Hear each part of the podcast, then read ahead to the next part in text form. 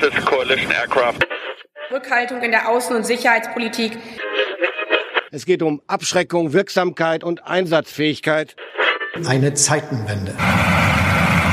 Willkommen bei Sicherheitshalber, dem Podcast zur Sicherheitspolitik. Am Mikrofon wie immer Thomas Wiegold von Augen geradeaus. Ulfke Franke vom European Council on Foreign Relations. Frank Sauer von der Universität der Bundeswehr in München. Und Carlo Masala ebenfalls von der Universität der Bundeswehr in München. Es ist Folge 72 und wir zeichnen sie auf am 8. Mai 2023. Carlo, du wolltest sagen Tag der Befreiung. Ne? Ach stimmt, das war ja in dem ersten Take so. Tag der Befreiung. Ja. Ähm, wir haben heute zwei Themen. Zum einen reden wir über ein Nachbarland, das wir immer wieder mal erwähnt haben. Und wir wollen nicht nur über dieses Land reden, sondern auch mit einem Gast aus diesem Land, nämlich aus Polen. Unser zweites Thema, der globale Süden, die blockfreien Staaten, die Älteren erinnern sich, das gab es schon mal, gibt es das jetzt wieder, wo doch das Ende der Blockkonfrontation irgendwann mal erreicht schien. Zunächst bleiben wir aber in Europa.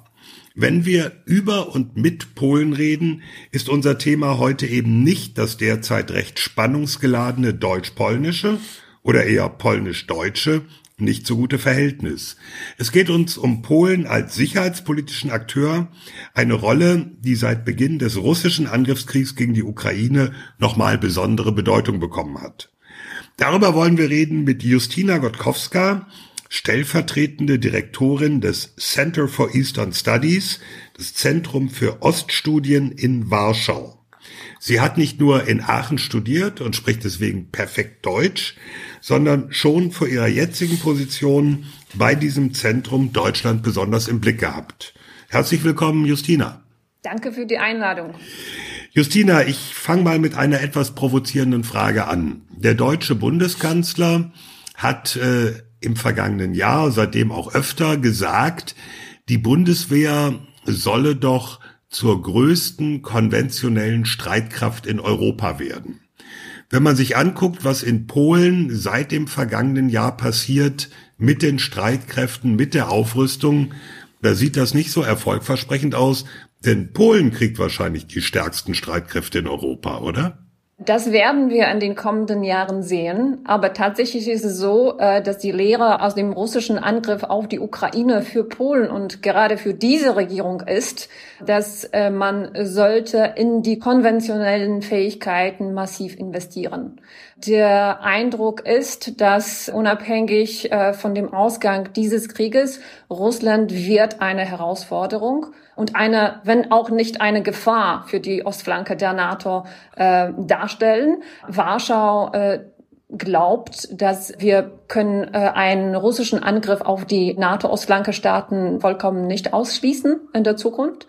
Äh, und deswegen sollte man äh, massiv in die konventionelle äh, Capabilities investieren, vor allem in die Landstreitkräfte. Also in diesem Jahr 2023 wird Polen über drei Prozent des BIPs für die Verteidigung ausgeben. Ähm, Polen, Justina, äh, ganz, ganz kurze Unterbrechung. Was heißt das in absoluten Zahlen? Wie viele Milliarden sind das dann? Äh, laut NATO-Daten hat 2022 17 Milliarden Dollars für die Verteidigung ausgegeben. Das war im letzten Jahr 2,4 Prozent von polnischem äh, Bruttoinlandsprodukt äh, und drei Prozent für dieses Jahr sind in einem neuen Gesetz verabschiedet oder verankert.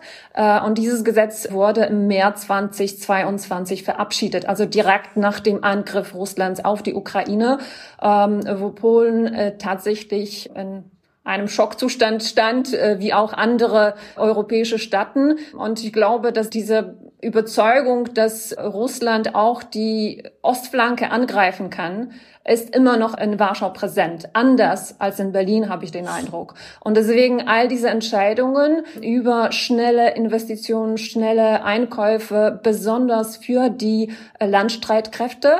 Und ein, auch ein zusätzlicher Grund dafür ist, dass man viel von den äh, schweren Gerät äh, an die Ukraine abgegeben hat. Also viele von Panzer, Haubitzen, Artillerie, äh, also sehr viel ist an die Ukraine zurückgegangen und deswegen schnelle Einkäufe von Material, das auf dem Markt verfügbar war, das heißt aus äh, Südkorea und aus den USA, damit man schnell also die Lücken füllen kann. Aber das ist doch im Prinzip ein massives Modernisierungsprogramm vor allem, denn was abgegeben wurde an die Ukraine, war ja vor allem Gerät noch aus sowjetischen Beständen, oder? Äh, teilweise stimmt das. Durch diese Abgabe an die Ukraine äh, wurde diese Modernisierung schneller gemacht ne, äh, oder schneller möglich. Aber zusätzlich, wenn man auch auf den Kooperationsprogramm mit Südkorea blickt, da gibt es zwei Stufen. Also einmal äh, kauft man Panzer, Haubitzen äh, und anderes Material, um äh, all das zu ersetzen, was an die Ukraine abgegeben wurde. Aber im zweiten Schritt, das ist noch nicht ganz abgeschlossen, äh, will man noch mehr von südkoreanischem Gerät kaufen, aber dann in polnisch-südkoreanischer Koproduktion diese Pro äh, also Produktionsstätte in Polen äh, eröffnen. Und dann mhm. ähm, will man zusätzlich zu dem äh, ungefähr 200, 300 Haubitzen Panzer, die jetzt verträglich gekauft wurden, ähm, dann noch zusätzliches Material einkaufen. Und auch, äh, das wird bedeuten, dass die polnische Armee wachsen wird. Und das Ziel, das äh, in diesem Gesetz Gesetz gegeben wurde. Das sind 300.000 Soldaten, äh, 2050 in regulärer Armee und 50 in äh, territorialer Verteidigung. Äh, also das sind schon beträchtliche Zahlen. Ähm, Darf ich mal ganz kurz? Wie, wie groß sind ja. die Streitkräfte jetzt? Wenn du sagst, sie sollen auf 300.000 anwachsen, was ist denn die jetzige Personalstärke? Äh, also die jetzige Personalstärke, das sind ungefähr 160 60 Soldaten, aber daraus äh, gibt es 120.000 Berufssoldaten. Dann äh, wird dazu auch die äh, territoriale Verteidigung gezählt, also 35.000 Soldaten, äh, die nicht reguläre Streitkräfte sind. Also das sind Soldaten oder Leute, die beruflich arbeiten und dann in diese territoriale ähm, äh, Streitkräfte Kräfte, Verteidigungseinheiten eingezogen werden, wenn die gebraucht werden. Und Reserve. Die sollen die reguläre Armee unterstützen, wenn es ähm, äh, wenn es Kriegsfall oder anderes äh, äh andere Notwendigkeit gibt. Aber es ist ja ein, praktisch eine Verdoppelung dann der Streitkräfte. Das ist, äh, das wird eine Verdoppelung tatsächlich bedeuten. Und jetzt gibt es die Diskussion in Polen, ob es möglich wird im Hinblick auf Finanzen vor allem und dann im Blick auf die Demografie. Also das ist die Frage, ob tatsächlich es möglich wird, äh, den polnischen Streitkräften so viele Soldaten zu äh, zu bekommen, weil demografisch Polen als Land auch Probleme hat. Ja, wie alle europäischen Staaten. Ne? Aber in Bezug auf äh, zurückzukommen, ob äh, Deutschland oder Polen eine stärkere Armee haben wird. Also im Bereich der Landstreitkräfte die Ambition ist, sechs Divisionen zu haben. Also wir haben jetzt vier Divisionen. äh, aber dann, dann muss man auch genau schauen, was der Personalzustand in diesen Divisionen gibt. Ne? Also nicht alles sind voll äh, äh, erfüllt, sagt man. Mhm. Also die Ambition ist, sechs Divisionen zu haben. Also das ist doppelt so viel, wie, wie jetzt äh, Deutschland hat. Ja. Also die Ambitionen sind ja krass, also was du jetzt auch beschrieben hast und wenn man sich nochmal andere Zahlen anguckt, also ich habe gefunden, ähm, Polen will oder oder wird kaufen 116 Abrams Panzer aus den USA, ähm, es will auch Apache Helikopter aus den USA, kauft 48 FA-50 Fighting Eagle äh, Flugzeuge aus Korea, will bis zu 1000 K2 Black Panther Kampfpanzer, kauft die F-35. Jetzt muss ich sagen, und, und da hat ja ähm, Carlo eben richtig nachgefragt, wenn man sich jetzt die absoluten Zahlen anguckt, also man geht von zwei Prozent auf, auf drei Prozent. Ich habe jetzt auch ein paar Mal schon gelesen, irgendwie vier, aber weiß ich jetzt nicht, inwieweit das schon verankert ist. Das sind ja aber trotzdem mit irgendwie, was hast du gesagt, 17 Milliarden US-Dollar, ähm, wenn man das verdoppelt, äh, sind es dann etwas über, über 30 Milliarden US-Dollar. Reicht das denn? Also wenn ich mir angucke, was Deutschland so kaufen will und was Polen so kaufen will und Deutschland ja mit einem größeren Budget, ist das überhaupt möglich oder bürdet sich da jetzt Polen irgendwie wahnsinnig viel Equipment auf und dann potenziell auch eben wahnsinnig viele Soldaten und kannst dann am Ende nicht mehr bezahlen. Es gibt ja auch Inflation und hast du nicht gesehen. Also gibt es da diese, diese Debatte und, oder diese Sorge? Glaubst du, glaubst du, das funktioniert so alles? Also ich, ähm, vor allem muss man äh, sehen oder verstehen, dass es diese zwei Etappen sozusagen gibt, von denen ich gesprochen habe. Äh, also tatsächlich will Polen zuerst diese Lücken erfüllen und dann gibt es dieses äh, 116 Abrams Panzer, eine ein bisschen ältere Version und dann hat man sich entschieden, 250 neueste Abrams Panzer zu kaufen und das ist schon irgendwie bestätigt. Das wird man bekommen. Dann hat man sich auch entschieden, 180 K2 südkoreanische Panzer zu kaufen. Und dann, äh, wenn beide Seiten zu einer Übereinkunft kommen, dann äh, vielleicht in diesem Jahr oder nach den Wahlen wird es einen Vertrag geben über die Koproduktion oder Kooperation bei der Produktion von 800 zusätzlichen südkoreanischen Panzer. Aber das steht noch nicht fest. Ja, ne? Ja. Also äh, diese Deals im äh, Landstreitkräftebereich, äh, also die haben zwei Etappen und das muss man verstehen, wie, wenn man das richtig einordnen will. Äh, und diese zweite Etappe hängt selbstverständlich von Vereinbarungen, also bilateralen zwischen Polen und Südkorea. Äh, hängt davon ab, ob man das Ganze finanzieren äh, kann. Aber tatsächlich, die Ambition ist sehr hoch. Drei Prozent, wie du ähm, gesagt hast, das ist das, was für die Verteidigung, was in dem Gesetz, von dem ich gesprochen habe, verankert ist. Aber darüber hinaus hat man ein neues Fonds ähm, äh, geschaffen, das ähnlich wie das deutsche Ver Sondervermögen ist. Ja, also von Krediten oder Staatsanleihen äh, wird äh, will man zusätzliches Geld äh, haben, um zusätzlich zu diesen drei Prozent all diese Investitionen zu finanzieren. Äh, und das findet schon statt. Und in diesem Jahr, also zusätzlich zu diesen drei Prozent, die von vom regulären polnischen Staatsbudget kommen, werden so ungefähr 20 Milliarden polnische Zlotys für die Verteidigung zusätzlich äh, ausgegeben. Ist das so sechs bis acht Milliarden US-Dollar? Stimmt das? Weil das hatte ich gefunden für diesen sogenannten Extra Budgetary Armed Forces Support Fund. Also quasi so ein Sondervermögen, nochmal so knappe sechs bis acht. Also das Budget für, dieses Jahr äh, sollte in polnischen Zlotys ungefähr 100 Milliarden von polnischen Zlotys sein. Und dieses zusätzliche Fonds, das sollte 50 Milliarden polnische Zlotys sein. Aber von diesen 50 Milliarden werden wahrscheinlich nicht alle ausgegeben. Und äh, die Rechnungen, die ich gefunden habe, letztens sagen, dass man vielleicht 20, 30 Milliarden Zlotys äh, zusätzlich zu diesem regulä regulären Budget, äh, Budget ausgeben wird. Äh, also Aber man jetzt, stopp nochmal, stopp nochmal, noch einmal äh, die Frage, die Rike ja hatte, und das treibt mich jetzt auch um.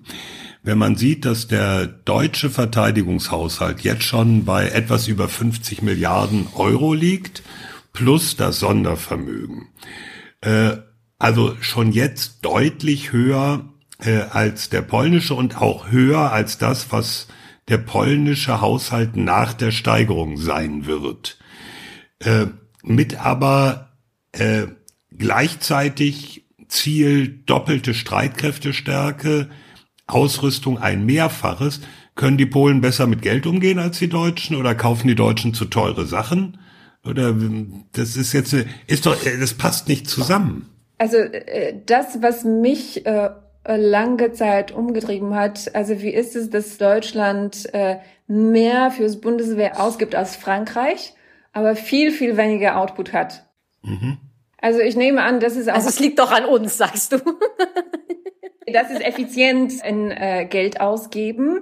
Das ist sicherlich äh, das eine. Äh, das zweite, selbstverständlich gibt es in Polen Diskussionen, ob all diese Pläne finanzierbar sind.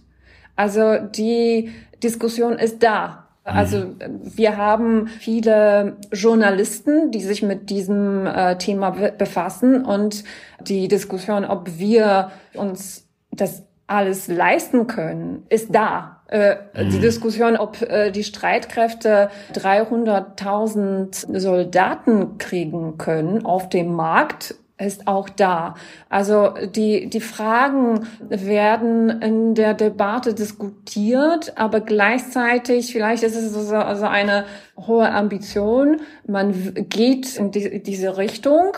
Vielleicht wird äh, diese Ambition nicht erreicht oder voll erreicht, aber tatsächlich die, der politische Wille und äh, gesellschaftlicher Konsens ist da, dass die polnische Streitkräfte eine, müssen eine äh, viel höhere Abschreckungskraft für die Zukunft haben, um die Schwächen unserer Verbündete, vor allem aus Westeuropa, zu kompensieren. Also mehr polnische Stärke, weil die Deutschen so schwach sind polnische Stärke, weil die Deutschen, die Franzosen und andere in ihre Streitkräfte nicht richtig investieren wollen oder nicht in diesem Ausmaß, das wir als notwendig finden. Weil all diese polnische Rüstungspläne, mm, was dahinter steckt, ist die Überzeugung, dass Russland uns äh, angreifen kann in drei bis fünf Jahren. Und in drei bis fünf Jahren äh, werden die Deutschen ungefähr äh, bleiben, wo sie, wo die jetzt sind, also mit, mit der Bundeswehr. Und deswegen muss man äh, schneller aufrüsten, auch im Hinblick darauf, dass die Amerikaner, wenn sie mit zwei Konflikten konfrontiert werden, einem in Indo-Pazifik und einem hier in Europa, vielleicht allzu viel gestreckt werden, also mit ihren konventionellen Kräften. Und deswegen müssen die Ostflanke Staaten für die Schwäche der westeuropäischen Streitkräfte äh, oder die Schwäche kompensieren und ein Verteidigungs- und Abschreckungspotenzial äh, bilden. Aber dann habe ich mal Ganz eine Frage. Kurz mal zum Thema schnell. Also ähm, ist es richtig, dass diese ganzen Pläne auch Ende der 20er, ähm, Anfang der 2030er umgesetzt sein sollen? Also mit diesem, mit dieser ersten Etappe von Einkäufen, äh, also die Lieferungen von den letzten schweren Geräten, also Panzer, Panzerhaubitzen, auch teilweise Flugzeuge, die sollten enden 2026, 2027. Und das war, das war wirklich, also der Faktor, äh, also die Schnelligkeit der Lieferungen war entscheidend bei der Auswahl der Lieferanten. Also äh, ich bin oft mit der Frage konfrontiert, warum kauft Polen keine äh, Leopard 2A7? Und wenn man blickt, dass die Norweger, die letztens äh, vor ein paar Monaten einen Vertrag geschlossen haben und die wollen über 50 Panzer kaufen und das Enddatum von Lieferungen ist 2031, wenn ich mich nicht irre. Also das war für die polnische Regierung also inakzeptabel, also solche lange Liefertermine. Kann ich mal zurückkommen auf eine Frage? Also ich verstehe sozusagen das Narrativ und die Überlegung, ähm, Polen muss halt stärker werden, ähm, weil es eine Hauptlast in der Abschreckung der russischen Föderation äh, leisten muss. Das ist auch völlig richtig. Ich meine, man kann ja argumentieren, glaube ich zu Recht, was Deutschland bis 1990 war, wird Polen ab jetzt nämlich neuer Frontstaat der NATO. Was mich dann aber irritiert dabei, ist, dass wenn ich das richtig sehe, die polnische Regierung dezidiert auch bei der Diskussion um diese ganzen Ob-Pläne jetzt in der NATO immer davon ausgeht, dass polnische Soldaten auf polnischem Territorium bleiben. Also Polen ist nicht im Baltikum irgendwie mit einer Forward Presence äh, versehen. Mhm. Gibt es gibt es ein Bataillon? Mhm. Es gibt eine Kompanie in Lettland und ähm, da muss ich sagen, dass es jetzt in Warschau eine ziemlich große Debatte darüber gibt oder äh, das, was von der Regierung kommuniziert wird, äh, ist, dass Polen mit diesen Rüstungsprogrammen auch eine größere Rolle in der Region äh, spielen sollte. Okay, also fängt sich das jetzt an zu ändern. Die Überlegung, weil da, da, das war bisher mir noch nicht geläufig. Okay, wenn du das mal ausführen kannst. Ja, und man ist bereit, äh, glaube ich, und das wird vielleicht kommen, sich mehr militärisch in den baltischen Staaten äh, zu engagieren. Also man ist jetzt mit auch in Litauen. Auch in Litauen, ja, also diese. Weil man hört ja auch, dass es da kein besonders gutes Verhältnis Polen-Litauen gibt. Nee, ne? also ich glaube, also das war, das, das ist schon die Vergangenheit. Also das, äh, die Beziehung, äh, also die polnisch-litauische Beziehungen sind äh, seit einigen Jahren schon besser.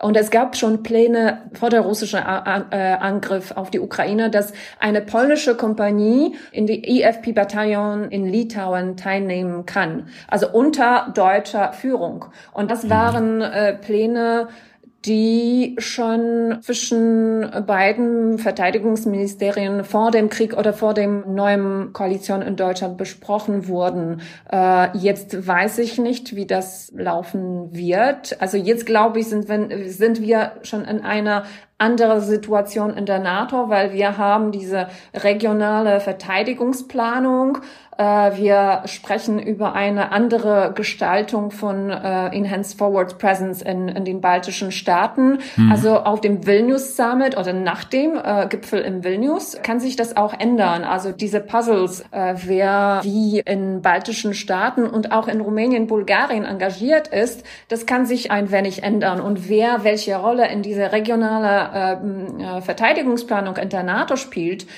das wird auch interessant. Aber dazu werden wir, wenn ich Zugang haben, habe ich den Eindruck. Aber das, was die polnische Regierung kommuniziert, ist sicherlich eine Ambition, eine größere Rolle militärisch in der Region zu spielen, vor allem in der nordisch-baltischen Region. Hm. Darf du ich zwei? Das ist mal Rieke. Ach so, Rieke, ja gut. Du hattest gerade ein wichtiges Stichwort genannt, nämlich vor dem Krieg. Ähm, ich hätte noch eine Frage zum politischen Impetus dieser ganzen Geschichte. Denn am Anfang in deinen Einführungen hast du gesagt, ähm, der, der Krieg, der russische Einmarsch hat dann auch so einen gewissen Schockzustand ausgelöst. In unserem ersten Take ähm, sprachst du von einem Weckruf. Wir mussten noch mal neu anfangen, deswegen sage ich das dazu. Also ein Weckruf ähm, auch für Polen.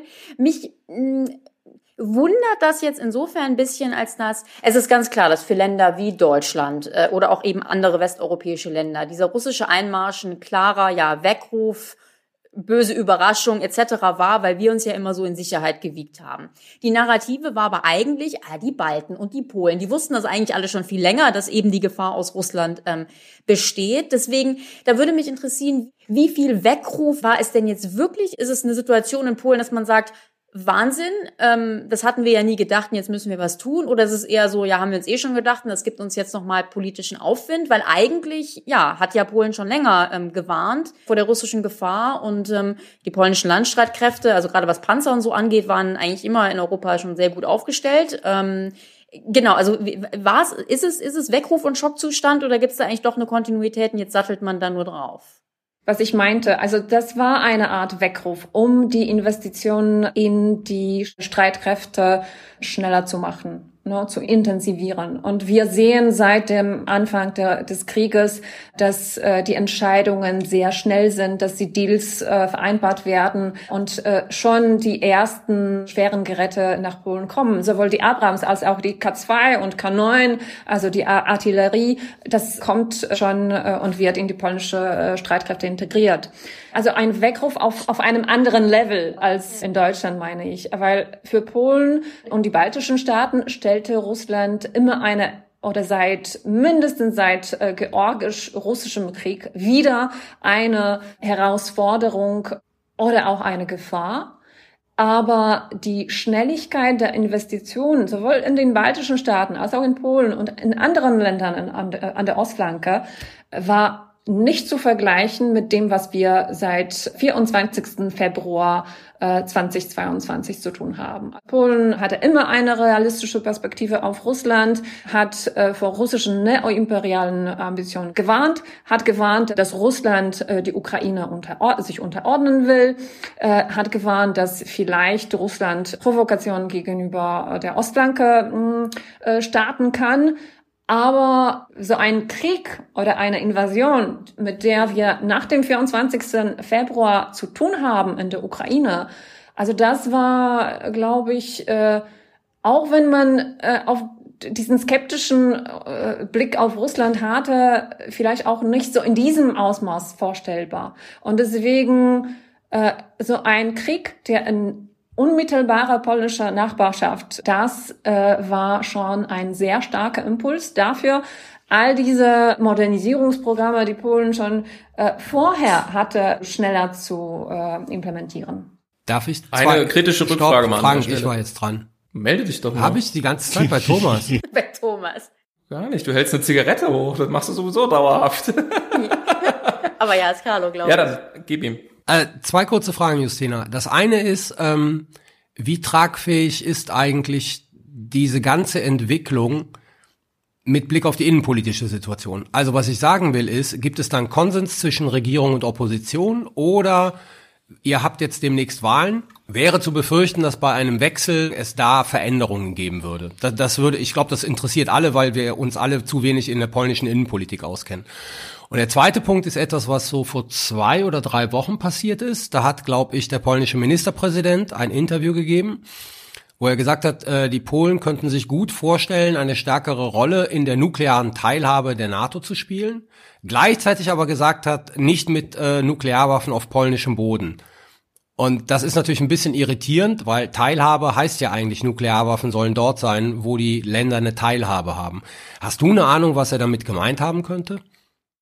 Äh, also erste Frage, Innenpolitik und polnische Investitionspläne äh, in die Streitkräfte. Äh, also ich glaube, dass die erste Phase, also all diese Verträge, die geschlossen wurden in den letzten zwei Jahren, die werden gehalten. Äh, und äh, man wird die Abrams-Panzer, diese 250 neueste, 116 von älterer Version, diese K2-Panzer, all diese Artillerieprogramme implementieren und weiterführen. Ähm, die Frage ist, die ich mir auch die viele sich stellen, inwieweit diese Phase 2 realisierbar ist im Hinblick auf Finanzen und ähm, ob es, wenn die Opposition die, die Wahlen gewinnt, äh, ob man sich dafür entscheidet und diesen Kurs fortsetzen wird. Äh, also diese Frage stellt, stellt, stell, stelle ich mir. Äh, aber auch wenn diese erste Phase von diesen Modernisierungsprogrammen realisiert wird, das wird vor allem in polnischen Landstreitkräften äh, resu äh, resultieren, die viel stärker als die deutsche, das deutsche Heer sind. Ne? Also das ist das eine. Ähm, das zweite, nukleare Teilhabe. Tatsächlich gab es ein Interview vom polnischen äh, Staatsminister, also Chef vom Nationalen Sicherheitsbüro, also nach seinem ähm, Besuch ähm, in Berlin, wo er explizit sagte, dass Polen an der nuklearen äh, Teilhabe Interesse hat, ohne Nuklearwaffen auf eigenem Territorium zu stationieren. Und was bedeutet das? Also darüber hat man schon länger diskutiert in Polen. Und die Idee ist, die polnische polnische F-35. Polen hat 32 solche Flugzeuge bestellt mit äh, Endlieferdatum 2030 ähm, dass diese Flugzeuge umgerüstet werden, um diese Rolle als DCA-Flugzeuge äh, zu erfüllen. Also Dual Jetzt müssen wir kurz Dual Capable Aircraft, also Jagdbomber, die sowohl konventionell als auch nuklear eingesetzt werden können. Das polnische F-35, die amerikanische nuklearen Waffen tragen können, die woanders stationiert sind. Also in Deutschland zum Beispiel, äh, Belgien, äh, den Niederlanden. Ähm, und und äh, dass man dadurch im Rahmen der NATO äh, nukleare Abschreckung steigert. Also das ist die Idee. Aber würde das würde das bedeuten, also jetzt mal vielleicht ist das noch nicht so ausbuchstabiert, aber das würde doch eigentlich bedeuten, polnische F-35 wären dann in Büchel oder in Belgien oder in den Niederlanden permanent stationiert. Also können okay. dann äh, in Belgien oder Niederlanden die nuklearen Waffen, wie sagt man, aufnehmen. Aufnehmen und dann äh, nukleare Missionen äh, im Rahmen okay. der NATO führen. Also das ist okay. die Idee, die äh, so ein Halbweg ist zwischen voller nuklearer Teilhabe und keiner nuklearer Teilhabe. Mhm. Äh, aber äh, für mich äh, ist diese Diskussion über nukleare Teilhabe eigentlich eine Diskussion über, was für eine Politik die NATO und Westeuropa gegenüber Russland in der Zukunft führen will. Das ist die Frage über die NATO-Russland-Grundlage Grundakte, die noch nicht so richtig im Rahmen der NATO entschieden wurde. Es, also es wurde unter dem Teppich sozusagen äh, gekehrt, ne? Äh, ja. aber Richtig, äh, hat man sich in NATO nicht entschieden, diese NATO-Russland-Grundakte zu ähm, beerdigen. Zu beerdigen, genau. Denn das würde bedeuten, dass nukleare Waffen auch in Polen äh, stationiert werden können, ohne Probleme. Und dann hm, jetzt, werden jetzt müssen wir nur kurz zur Erklärung, Erklärung sagen. Also die NATO-Russland-Grundakte ist ein Vertrag von 1996 97. oder 97, vertu mich, 97 in dem sich die NATO unter anderem verpflichtet hat, auf dem Gebiet der ehemaligen Staaten des Warschauer Vertrags keine Nuklearwaffen zu stationieren. Genau. Und keine und, äh, und, und auch keine ähm, substanziellen permanenten Truppen. Keine dauerhafte Stationierung substanzieller Kampftruppen. Äh, Deswegen haben wir ja in Litauen auch nur ein vorgeschobenes Brigadeelement und keine ja, ganze Brigade. Wobei, ja, und die Frage stellt sich natürlich, was in, mit den äh, US-Streitkräften in Polen ist. Genau. Ob da nicht die Schwelle schon überschritten ist. Die Armeegarnison in Posen ist so ein Thema, ne? Also genau. da, da sind wir potenziell schon bei der permanenten US-Stationierung dran, oder? Nee, stopp, es steht, es steht Kampftruppen, es steht Kampftruppen. Also das heißt, das ist die Frage, was da stationiert wird und wie viel. Und dann ist die Frage sozusagen, ob es Kampftruppen sind. Okay. Also wenn der Logistik ist, sind es keine Kampftruppen. Ja, aber an der NATO haben wir uns darauf verständigt, dass diese, diese NATO-Russland-Grundakte gilt nicht, ne? Also, dass wir ruhig, also äh, theoretisch oder mh, im Angesicht dieser Vereinbarung auch substanzielle Kampftruppen an der Ostflanke stationieren können. Nur die Frage ist, ob man tatsächlich so handelt und so denkt in Westeuropa. Also diese ganze Diskussion über nukleare Teilhabe und Stationierung von Nuklearwaffen an der Ostflanke zeigt, dass viele westeuropäische Staaten vielleicht nach dem Ende des Krieges zu dieser NATO-Russland-Grundakte zurückkehren wollen. Und aus polnischer Perspektive, das ist halt ein Wunschdenken. Dazu zwei Anmerkungen noch. Zum einen, äh, das Wording, die Bestimmungen für substanzielle Kampftruppen in dieser NATO-Russland-Grundakte sind andere als die für äh, die nukleare Teilhabe. Das sind unterschiedliche Formulierungen, muss man sich sehr genau angucken. Und das andere ist natürlich, äh, du hast gerade gesagt, Polen sagt, die NATO-Russland-Grundakte hat sich erledigt, während die USA und auch Deutschland ja faktisch noch daran festhalten. Hm. Und aus polnischer und baltischer Perspektive, das ist ein Wunschdenken, denn wenn ich darüber rede, rede ich immer über diese zwei äh, Draft-Verträge, äh, die Russland im Dezember 2021 vorgestellt hat. Und da steht explizit drei Ziele. Also erstens, dass die postsowjetische Staaten, vor allem die Ukraine, in die russische Einflusszone gehören, dass in der äh, an der Ostflanke, also in Mittel, Ostmitteleuropa, diese Region sollte eine Pufferzone sein, also ohne substanzielle militärische äh, Infrastruktur der NATO oder äh, der USA. Und drittens, dass die, dass die Nuklearwaffen, amerikanische Nuklearwaffen aus Europa ähm, abgezogen sollten. Also Russland verfolgt klar ein Ziel, NATO zu unterminieren, also die Amerikaner aus Europa zu verdrängen äh, und eine ähm, Position äh, im postsowjetischen Brau und Raum und hier in äh, Ostmitteleuropa haben, das erlaubt, Druck auszuüben. Und es ist ganz klar, dass all die Vereinbarungen von 97, also NATO-Russland-Grundakte, äh, also das sind leere Dokumente und das ist ein Wunschdenken von vielen Westeuropäern vielleicht auch von den USA teilweise, dass sich Russland daran halten will. Das will sie nicht. Stimme ich völlig zu. Frank. Zwei Rückfragen. Ähm, du hast die postimperialen Ambitionen Russlands genannt und ich glaube, äh, mit Blick auf die Intention an dieser Stelle sollte man nicht den Fehler machen, ähm, da nochmal äh, dran zu zweifeln, dass es diese Ambitionen gibt. Aber im Blick auf die Fähigkeit kann man dann doch nach 14 Monaten Krieg, glaube ich, inzwischen ähm, diese Prämisse hinterfragen, die du vorhin vorgestellt hast, ähm, die da lautet, wir gehen davon aus, dass in drei bis fünf Jahren Russland uns, Polen beispielsweise, nochmal sozusagen mit einer Landstreitkraft angreifen kann. Das kann man ja wohl inzwischen, glaube ich, bezweifeln, dass Nein, äh, die russischen Streitkräfte dazu in irgendeiner Form in der Lage wären. Warum? Mit was? Ich glaube ja auch nicht, dass, dass sie sozusagen mit Panzer zuerst nach Polen rollen würden, sondern sie würden mit Raketen rüberschießen. Und da haben wir ein richtiges Problem. Ja gut, aber wenn sie mit Raketen schießen, bringen die auch keine K2 Panther und K9 Haubitzen irgendwas, Carlo. Also da, da muss man halt Raketenabwehr beschäftigen. Ja, erstens ist Raketenabwehr, aber da sind wir blank und das wird noch ein bisschen dauern. Und das zweite ist, danach kommen die Panzer. Ja gut, so. also so. Und die Frage ist, was ist alles, was ist alles kaputt? Wenn das rational ist, wir gehen davon aus, wo ich ein Fragezeichen dran machen würde. Nicht, weil sie es nicht vielleicht wollten, aber weil ich glaube, dass sie es nicht könnten. In drei bis fünf Jahren greift Russland nochmal zum Beispiel Polen an. Und deswegen kaufen wir so und so viel hundert Kampfpanzer und so und so viel Panzerhaubitzen. Dann frage ich mich, ähm, ist das eine Frage, die vielleicht auch in Polen diskutiert wird inzwischen. Ja, also du hast es ja geschildert. Die, die erste, der erste Impuls kam aus dem März 2022, vollkommen nachvollziehbar. Ja, also wir haben ja selber Zeitenwende-Rede und so weiter. Aber guckt jetzt mal jemand auch in Polen und sagt, Leute, mal gucken. Ja, also sozusagen die russischen Landstreitkräfte sind ziemlich aufgerieben.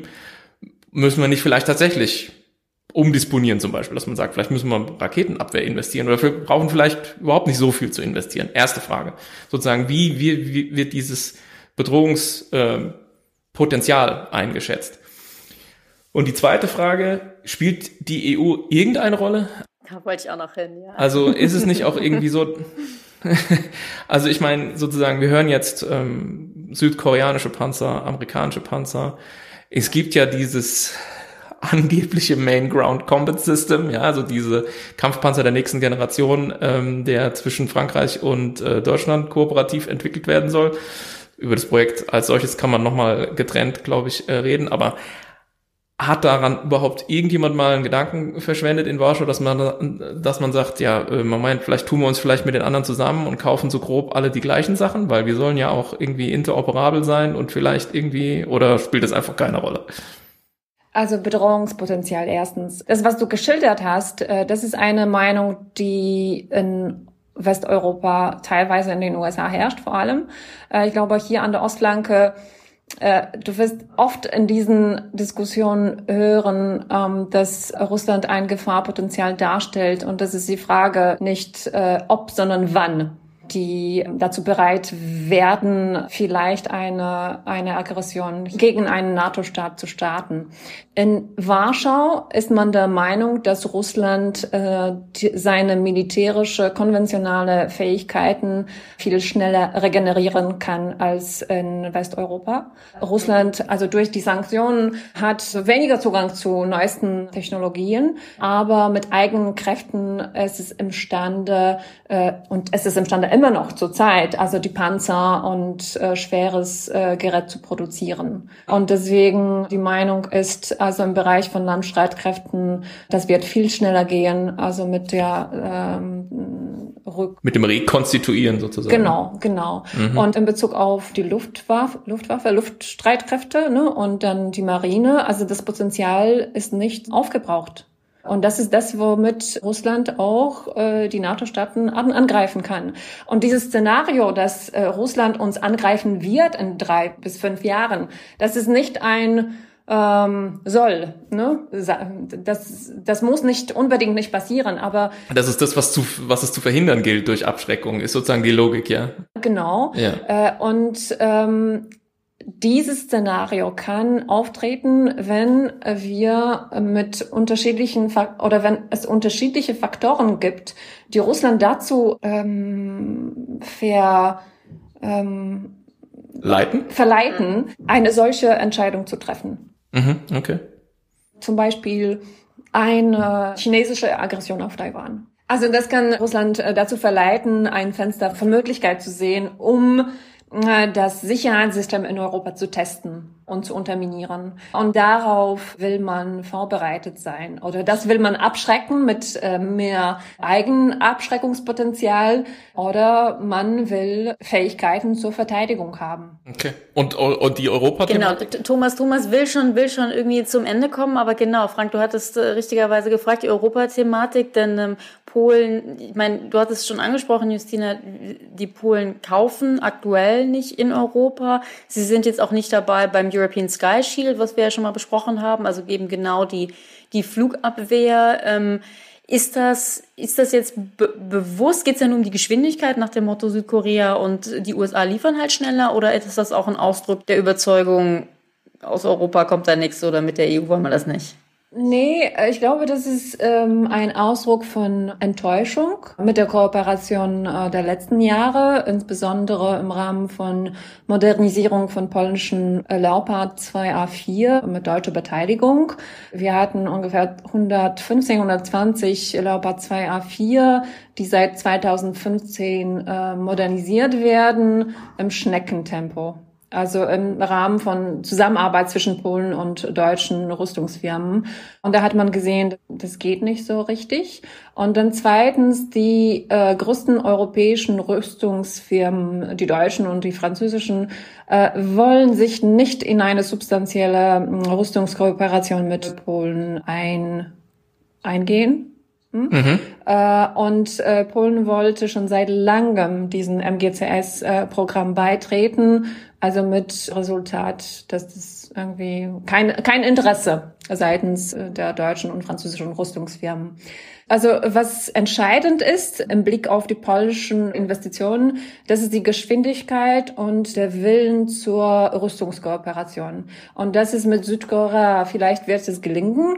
Und dann im Rahmen von European Sky Shield Initiative, da will ich noch ein paar Worte sagen, denn das ist nicht der Ausdruck, äh, dass Polen nicht dabei ist, das ist nicht der Ausdruck der politischen Unwille. Also Polen hat schon vor Jahren ein Modernisierungsprogramm im Air Defense angefangen, das ziemlich ambitioniert ist und kooperiert hier sowohl mit den Amerikanern als auch mit den Briten. Und das Ziel ist, acht Patriot Batteries zu haben und dann in dem, in dem, so eine niedriger Stufe von, von Luftverteidigung äh, 23 Batterien, sogenannte NADEV, also in Zusammenarbeit mit Vereinigtem Königreich. Und dann untere mhm. Stufen sind auch, äh, also es gibt äh, ziemlich ambitionierte Pläne, die zurzeit realisiert werden. Also von diesem Standpunkt, für mich macht es keinen Sinn, die deutsche Initiative beizutreten, vielleicht politisch. Aber sonst wurde das, also all diese Pläne irgendwie verstören. Und das mhm. Rüstungs, äh, äh, politisch macht es aus meiner Perspektive keinen Sinn. Und ich streite auch in diesem Sinne in Polen, weil man äh, hat kein Wissen, was da in diesem Bereich passiert in der Rüstung. Und dann aus politischen Gründen will man der äh, European Sky Shield beitreten. Also politisch macht es Sinn, aber vielleicht, äh, aber rüstungspolitisch, militärisch äh, aus meiner Perspe Perspektive nicht so viel. Jetzt haben wir doch relativ viel über das deutsch-polnisch-polnisch-deutsche Verhältnis geredet, obwohl wir gar nicht über das deutsch-polnisch-polnisch-deutsche Verhältnis reden. nicht über das deutsch-polnische Verhältnis geredet. Ich würde aber sagen, das war jetzt ein äh, wilder Ritt und ähm, ich glaube, wir, wir machen an der Stelle mal einen Schnitt. Justina, ganz herzlichen Dank. Wir haben viel gelernt und sind sehr gespannt. Die Demografiefrage, die geht mir immer noch im Kopf rum, aber das werden wir jetzt hm. auch nicht klären, weil. Wir beide sowieso nicht mehr. Danke.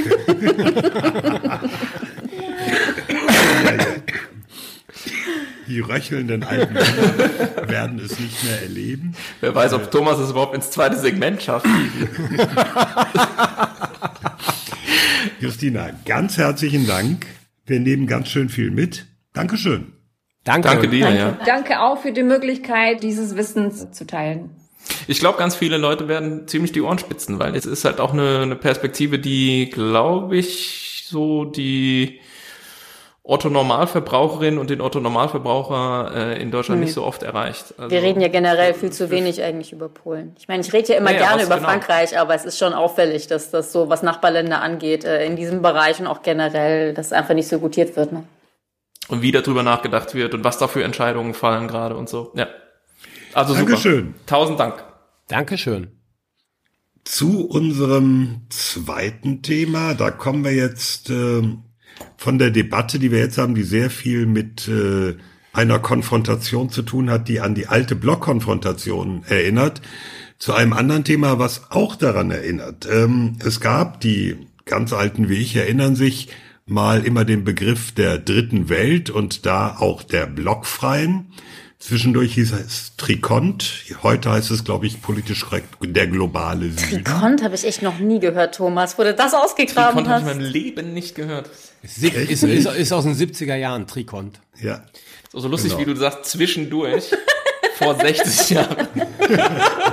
Welches zwischendurch? Ja, nee, also, okay. Vor, vor Jahrzehnten. Wie auch immer. äh, wir reden mal über die Staaten, die nicht dieser ja sich abzeichnenden neuen Konfrontationslinie USA, Westeuropa, auf der anderen Seite Russland und natürlich China mit immer zunehmender Bedeutung stehen, sondern Länder, die auch immer bedeutsamer werden, immer größer, aber nicht in diese traditionellen Schemen passen. Mir fallen natürlich sofort Staaten wie Indien ein oder Brasilien, aber Rike weiß mehr. Ja, genau. Also ich habe das jetzt mal so in meinen Notizen umrissen mit äh, globaler Süden geht allein, Fragezeichen, ist das schon der Weg in die Multipolarität? Das ist ein riesiges Thema aktuell. Und wir hatten das auch schon mal angerissen. Vielleicht erinnern sich einige Hörer und Hörerinnen in der Folge zur Münchner Sicherheitskonferenz mit Claudia Major. Denn da war das ein großes Thema auf der Sicherheitskonferenz. Und zwar geht es darum, dass viele Länder in der Welt nicht, in Klammern nicht mehr, ähm, auf der Seite des Westens ste zu stehen. Ähm, und herausgekommen, oder beziehungsweise wir reden da jetzt aktuell natürlich drüber im Kontext des Angriffs Russland auf die Ukraine. Und ich glaube, richtig aufgefallen ist das vielen Leuten, als es Abstimmungen in den Vereinten Nationen gab. Wir hatten jetzt seit dem 24. Februar 22 mehrere Abstimmungen in den Vereinten Nationen, in der Generalversammlung, äh, über eben diesen russischen Angriffskrieg. Zum Beispiel Oktober 22 eine Resolution in der Generalversammlung, die sich ja gegen die Annexionen ausgesprochen hat und, und die Referenten, die, die Scheinreferenten, die Russland in diesen annektierten Gebieten ähm, durchgeführt hat. Und dann wird da eben in der Generalversammlung abgestimmt. Dagegen, also ne, nicht dafür, haben natürlich gestimmt in Russland und die ganz, ganz, ganz engen Partner von Russland, also eben Belarus, Syrien, Nordkorea, ich will fast sagen, so ein bisschen die Schurkenstaaten. Nicht wirklich erstaunlich. Aber es gab eben auch einige Enthaltungen, in dem, in dem Fall zum Beispiel 35. Und da waren dabei China, Indien, Vietnam, Thailand, Algerien, Bolivien, Honduras etc. etc. Ähnliche Situation dann ein Jahr nach Kriegsanfang, Februar 23, wieder eine Generalversammlungsresolution, die Russland zum Rückzug ähm, der Truppen aufruft. Und auch da haben wir wieder 32 Enthaltungen eben mit China, Indien, Südafrika, Vietnam. Wir haben also vor allen Dingen Staaten in Afrika und Südamerika und eine asiatische, die ja irgendwie nicht so ganz äh, sich da einordnen wollen in, in diese potenzielle Konfrontation oder aktuelle Konfrontation, die Thomas angerissen hat, nämlich USA und Westen auf der einen Seite und ja, Russland, China, Fragezeichen, der Rest auf der anderen Seite. Was interessant ist, man kann jetzt natürlich diese Abstimmungen und andere Diskussionen verschieden lesen. Das eine ist zu sagen, hey, die Mehrheit steht hinter uns. Ne? Also dafür 143, 141 etc. Also mehr als 140 Staaten gegen ja keine 40. Aber, und jetzt wird es interessant, was die Weltbevölkerung angeht, sieht es ein bisschen anders aus. Denn hm. wir haben hier Regierungen, die fast die Hälfte der Weltbevölkerung vertreten, die in diesem Fall bei den Resolutionen dagegen gestimmt haben oder sich enthalten. Ähnlich ist es, was die Sanktionen angeht. Auch hm. hier ist es eben vor allen Dingen der Westen und nicht die anderen. Soll heißen, wir haben jetzt irgendwie wahnsinnig viel Aufregung. Also haben wir den globalen Süden verloren? Ist das die Multipolarität? Ist das schon die Bipolarität? Haben wir, wie Thomas es sagt, neue blockfreie Staaten, das Non-Aligned Movement? Mir scheint aber, es gibt momentan vor allen Dingen viel Ratlosigkeit. Ähm, und deswegen will ich eigentlich für uns so ein bisschen die Frage in den Raum stellen, die ich im Englischen eigentlich so schön uneloquent formulieren würde als Is there really a there there? Also gibt es hier wirklich was zu sehen? Und wenn ja, was? Was passiert hier denn? Ist es tatsächlich so, dass sich da was Neues bildet? Ist es nicht einfach so, dass es hier wirtschaftliche Interessen gibt, die dann jetzt eben gerade herauskommen? Hat sich da wirklich irgendwas verändert? Wurde der globale Süden verloren oder war er nie da? Das sind für mich so die, die Fragen. Und vielleicht noch ein, ein Einwurf, bevor wir in die Diskussion einsteigen, weil ich glaube, es werden einige Begriffe vorkommen und wurden auch schon benutzt, ähm, die sich lohnen, vielleicht mal ganz kurz anzugucken. Das erste, Thomas hatte es gesagt, Bewegung der blockfreien Staaten, also das Non-Aligned Movement. Ähm, das war während des Kalten Krieges, ähm, also ich glaube, offiziell gibt es auch noch, da habt ihr vielleicht noch was zu sagen, aber wir, eigentlich während des Kalten Krieges äh, gab es eben diese Gruppierung vieler Staaten, die im Ost-West-Konflikt neutral sein wollten. Begonnen hat das mit der Konferenz von Bandung 1955 und die Mitglieder sind eben Indien, Indonesien, Südafrika, Ägypten etc. Ukraine ist im Übrigen Beobachter, finde ich auch ganz spannend. Und Jugoslawien war ein wichtiger Akteur der Blockfreien. Genau, Tito hat das Ganze eigentlich so ein bisschen ähm, äh, angefangen. Mhm. Ne? Also das, Tito und Suharto, das waren ja. die Initiatoren eigentlich. Das, ist die, das sind diese Non-Aligned Movement-Bewegungen der blockfreien Staaten. Dann gibt es den Terminus des globalen Südens. Äh, Thomas, du meintest vorhin so politisch korrekter, das weiß ich gar nicht. Also globaler Süden wird so manchmal gebraucht. Ist also geografisch schon mal ziemlicher Unsinn, weil also Indien, Nigeria, Algerien, die sind alle ähm, nördlich des Äquators, also so Süden ist dann auch wieder ja, nicht. Ja, es ging natürlich darum, äh, dass man dritte Welt als diskriminierend ja. empfunden hat. Trikont war ein politischer Kampfbegriff. Ja, ja und jetzt ja. ist globaler Süden. Da, Alternative ist natürlich genau. auch noch die BRICS. Die BRICS, Brasilien, Russland, Indien, China, Südafrika, das ist so ein Begriff oder eine Gruppierung, erfunden ursprünglich mal 2001 von dem Goldman Sachs Analysten Jim O'Neill. Ähm, die haben sich aber dann auch tatsächlich zusammengefunden, diese Staaten. Und es gibt jetzt regelmäßige BRICS-Treffen, also die Treffen von diesen Staaten. Das letzte 14. Treffen war jetzt gerade letztes Jahr in, in China. Also hier haben wir vielleicht neue. Aber da ist Russland ja mit drin und China. Ne? Ja, da muss man aber auch sagen, bei den BRICS haben, glaube ich, mittlerweile Saudi-Arabien und die Türkei auch, auch Aufnahmeanträge gestellt. Mhm. Also die BRICS sind mehr als ihre äh, Buchstaben mhm. mittlerweile. Ja, vielleicht bildet sich eben hier auch eine neue, neue Gruppierung. Ja, genau. Also das sind so ein bisschen die möglichen ähm, Termini und wir diskutieren letztendlich darüber, ja, sind wir, was für eine was für ein Weltsystem haben wir hier? Haben wir jetzt eine neue Bipolarität mit neuen Akteuren? Ähm, und wenn ja, sind das irgendwie geeinigte Akteure im Sinne von, okay, es gibt halt irgendwie den Westen, es gibt Russland, China und es gibt dann ein geeinigtes äh, globales Süden. Rest of the world. Ja. Oder, oder ist es eben viele Akteure? Ist es eine neue Bipolarität und die anderen, die sich nicht einordnen wollen? Ist es letztendlich weiterhin die Unipolarität? Und ja, also viele, viele Fragen. Is there a there there? Gibt's da was zu sehen? Also bevor wir darüber uns streiten, ähm, ob es ein There There gibt und welche Polarität ähm, wir da ähm, diagnostizieren, vielleicht nochmal der Erklärungsversuch, warum bestimmte Dinge uns da ins Auge fallen. Mhm. Und einen hatte auch schon Claudia genannt in unserem Gespräch, ähm, nämlich, dass eben in diesem Versuch, Staaten des globalen Südens, ich verwende den Begriff jetzt einfach mal, ähm, irgendwie äh, zu engagieren in dieser ganzen Konfliktkonstellation mit Russland, die sagen, gibt uns nichts an. Klingt, als wäre das euer Problem. So. Und warum sollten wir euer Problem zu unserem Problem machen? Ne? Wenn wir Probleme haben, bei uns irgendwie in der Nachbarschaft ein Krieg herrscht, dann interessiert ihr euch auch nicht dafür. Und jetzt passiert es halt ausnahmsweise mal bei euch auf dem europäischen Kontinent und wir sollen deswegen durch alle möglichen Ringe springen, die ihr uns hochhaltet. Nein, danke. Ja. Also das ist sozusagen mal so ein, ein wesentlicher Punkt. Ich glaube, der ist halt vermengt mit zwei Faktoren. Das eine ist halt einfach die Tyrannei der Geografie. Es ist halt nur mal so, dass manche Dinge, die einem geografisch näher sind, dann deswegen auch einem möglicherweise stärker unter den Nägeln brennen. Ich wäre jetzt in Südafrika halt auch nicht massiv, so äh, wie zum Beispiel Polen, äh, besorgt, dass demnächst Russland angreift. Ja. Ähm, und das andere sind natürlich auch ja die, historische äh, Dinge wie eben die Kolonialismusgeschichte und so weiter, die natürlich dem Westen da auch massiv auf die Füße fällt. Also ich meine, wir haben natürlich auch wesentliche Akteure äh, im Westen, die sich auf der Südhalbkugel jahrhundertelang aufgeführt haben wie die Axt im Walde. Und auch da sozusagen natürlich ähm, kriegt man jetzt im Prinzip das zurück, was man gesät hat, würde ich sagen. Das sind, das sind vielleicht mal zwei Faktoren. Und noch ein weiterer Faktor ist, dass wir oft halt äh, auch dazu tendieren zu übersehen, dass es äh, einfach bestimmte, das hast du glaube ich aber auch angedeutet, Rike, einfach Interessen gibt, die da nochmal mit reinspielen, die dann so Akteure wie zum Beispiel Brasilien oder Südafrika oder Indien eben auch noch äh, mit einbeziehen, sowas wie Dünger zum Beispiel. Russland exportiert halt massenweise zum Beispiel Dünger nach Brasilien äh, oder Öl. Ja, wir kennen die ganze Ölexport-Thematik mit den undeklarierten Tankern, die es dann doch möglich machen, dass Russland irgendwie sein Öl am Weltmarkt an, an den Mann und die Frau bringt. Und ja, wenn man halt einfach sagt, euer Problem da mit diesem Angriffskrieg Russlands ist halt primär euer Problem. Uns interessiert halt, ja, zum Beispiel Öl und ähm, äh, wie sagt man, Fertilizer? Das habe ich mal vergessen.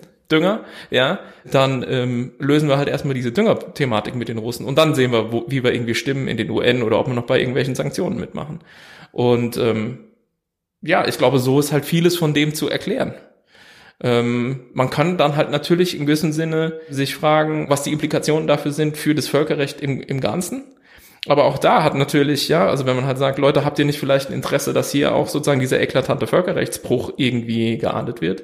Aber auch da fällt einem natürlich unter Umständen, beispielsweise wenn man das irgendwie aus der Perspektive der USA ins Feld führt, dieses Argument, die eigene Geschichte relativ schnell auf die Füße. Ja, weil 2003 war halt auch ein völkerrechtswidriger Krieg so. Und daran wird man dann garantiert auch erinnert werden in diesen äh, Konversationen. Und ich glaube, das ist irgendwie so ein, so ein erster Versuch, mal so zu erklären, warum äh, wir beobachten, was wir beobachten und warum das halt vielleicht auch nicht nicht äh, im geringsten Maße erstaunlich ist. überraschend ist, ja, dass halt genau oder erstaunlich ist, dass der Rest der Welt halt sagt, oh nein, ja, ihr habt plötzlich irgendwie mal richtig ein Problem an der Backe. Und wir kommen natürlich gerne und sozusagen ähm, machen bei allen Sanktionen mit und so weiter, sondern dass man sich halt sagt, so gucken, ja, gucken wir uns erstmal an, ja, Swing States war ja der Begriff, die können halt so in beide Richtungen schwingen oder man sitzt halt auf dem Zaun, Fence-Sitting und, und guckt halt, wie es so läuft. Und ich meine, China ist ja quasi das Paradebeispiel dafür. China ist halt sozusagen pro-russisch neutral, hat Claudia Major, glaube ich, irgendwie gesagt. Ja, aber China ist kein Swing State. Also die Chinesen würde ich ja rausnehmen. Ja, aber, aber das, genau da will ich ja hinaus. Das ist, die sind pro-russisch neutral. Sie tun neutral, sind aber natürlich nicht neutral. Ja, wobei China, China, ich würde China auch da rausnehmen, weil China ist ja eigentlich eher der zweite Pol als Russland. Also aktuell haben wir natürlich ja, das ist die Polaritätsdiskussion. Genau, also ja. wenn mir ging es jetzt nur mal um die Frage, wie verhält man sich zu Russland? Mhm, ja, ja. Ich, ich glaube halt, du hast einen mega wichtigen Punkt gemacht, mehr zu Ende, was nämlich diese wirtschaftliche Komponente angeht. Und ich glaube, wir vergessen im Westen teilweise die Länder, um die es hier geht. Und so klar umrissen sind sie ja ehrlich gesagt gar nicht. Wir nennen immer mal wieder so Indien und Indonesien, Südafrika, aber da sind ja einige. Äh, ne? Aber das sind alles Länder letztendlich, die wirtschaftlich aufstrebend sind oder aufstrebend sein wollen und äh, die sich eben momentan wirtschaftlich sehr stark äh, entwickeln und deswegen einfach zum Beispiel Rohstoffe brauchen. Die wollen auch Militärgerät, das wäre jetzt ein russisches Thema. Soll heißen, die haben ja auch einfach wirtschaftliche Interessen und Abhängigkeiten, dass sie zum Beispiel im aktuellen Krieg sagen, wunderbar, können wir von profitieren. Indien, das irgendwie billig Rohstoffe aus, aus äh, Russland kaufen äh, kann. Oder eben auch in dieser potenziellen Bipolarität zwischen den USA und China auch da sagen, ja, das ist ja alles irgendwie ganz schön und gut und ihr mit euren Werten und so weiter, aber China liefert eben dieses und jedes an uns oder auch China ist ein riesen Absatzmarkt für uns. Also ich glaube, diese wirtschaftliche Komponente haben, ist ja teilweise in der westlichen Diskussion so ein bisschen vergessen, weil man dann irgendwie so, ja, sagt Völkerrechtsbruch und Angriffskrieg und Menschenrechtsverletzung, wie könnte ich nun all sowas? Aber ja, in anderen Ländern sagt man dann eben, okay, aber bei uns geht es eben ganz klar nicht nur ums Geld, sondern hier richtig um unsere eigenen Entwicklungsmöglichkeiten. Ähm, äh, ja, ich, ich wollte nur an einem Punkt einsteigen. Ich halte diese ganze äh, Kolonialismusdebatte für ein, eher sozusagen eine Diskussion, die wir hier im Westen führen mit Blick auf diese Länder als dass die real existiert, weil wenn man die Posi das ist in Indien ein ja in einigen, aber in den meisten Ländern, schau dir den Ost-West-Konflikt an, waren die schon relativ klar positioniert. Und da ist teilweise eine Fahrtabhängigkeit da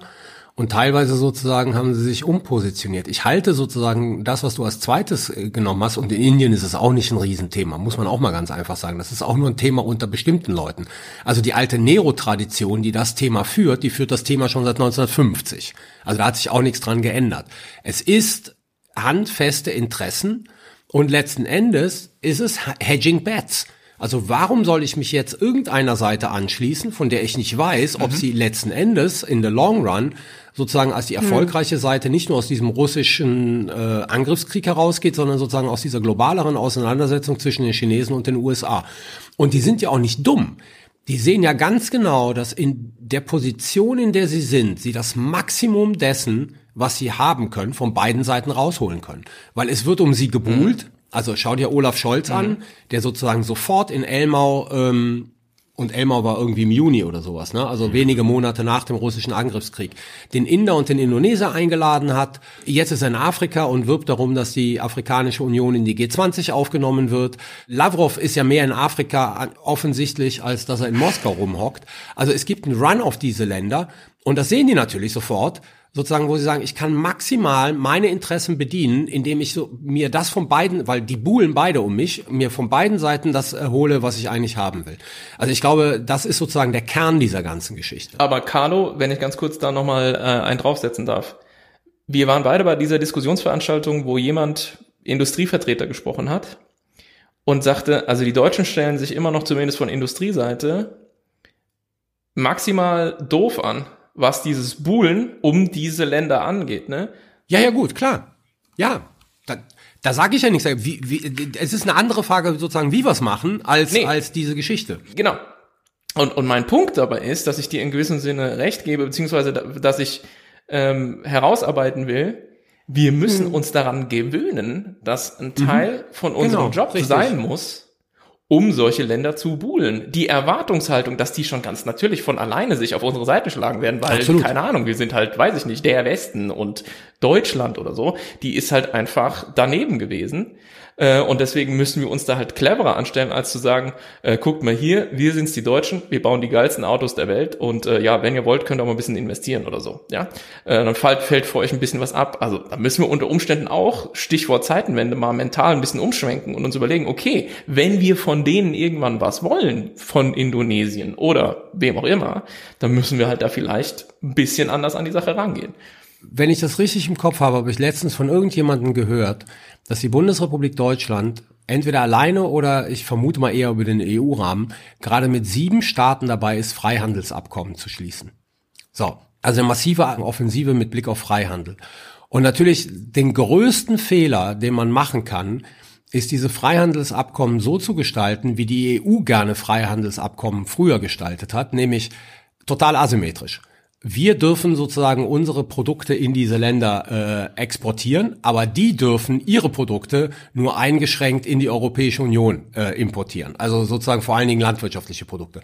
Das wird scheitern. Es wird auch scheitern, wenn wir denen, und da haben die natürlich, jetzt kommt sozusagen Kolonialismus oder Ost-West-Konflikt rein, die haben natürlich noch alle eine gute Erfahrung, vor allen Dingen die Länder in Afrika, teilweise in Asien, aber vor allen Dingen in Afrika, dass während des Ost-West-Konflikts natürlich die USA und die Sowjetunion total um sie gebuhlt haben und alles Mögliche mit denen gemacht haben und 1990 sie komplett haben fallen lassen, weil es keine Sowjetunion mehr gab. Und das sind halt alles Fehler, die man nicht wiederholen darf äh, und von denen man hoffen kann, dass sie nicht hm. wiederholt werden. Wobei, also für mich ist ja so eine Einsicht dieser ganzen Diskussion erstmal die, dass wir vor allen Dingen in dieser Debatte einen relativen Machtverlust des Westens sehen. Ähm, viele. Sogar einen absoluten. Na, absolut nicht, relativ. Vor allen Dingen relativ. Nö, Des Westens, nee, Europa. Machtverluste sind immer nur relativ, nie absolut. anyway. Immer nur relativ okay, zu jemand anderem. Also der Westen, ja. ja, Entschuldigung, Herr Journalist, Blogger. Der Westen verliert relativ an, an Macht und ich würde es ja so ausdrücken, es ist ja gar nicht so, als hätten diese diese Länder, ähm, wären die jetzt irgendwie immer früher mit dem Westen gegangen. Aber ich, ich würde es ja so formulieren, sie müssen dieser Tage noch nicht mal mehr so tun, als würden sie irgendwie da bei der westlichen mhm. Position mhm. mitgehen. Zumindest einige. Was ich auch noch wichtig finde, ist, Carlo, du hast es jetzt angesprochen mit den Freihandelsverträgen und so, aber gerade auch die EU selbst wirtschaftlich sinkt da ja auch unsere Handhabe. Und zwar aus zwei Gründen. Das, die eine Einflussmöglichkeit wirtschaftlich sinkt einfach deswegen, weil wir wieder relativ an wirtschaftlicher Macht verlieren, gerade gegenüber dieser Länder, die wir ansprechen, denn die gehen ja alle nach oben. Also der, der Economist hat das mal so. Aber gehen die wirklich so nach oben? Naja, noch? der Economist hat das mal so aufge, aufgeschlüsselt und hat gesagt, also die 25 größten blockfreien Staaten, wenn man so will. Das sind, die nennen sie die Transactional 25. Also das sind die Länder, die Russland nicht sanktionieren und sagen, sie wollen im China-USA-Konflikt neutral sein. Müsste ich jetzt gucken, welche genau das sind, aber 25.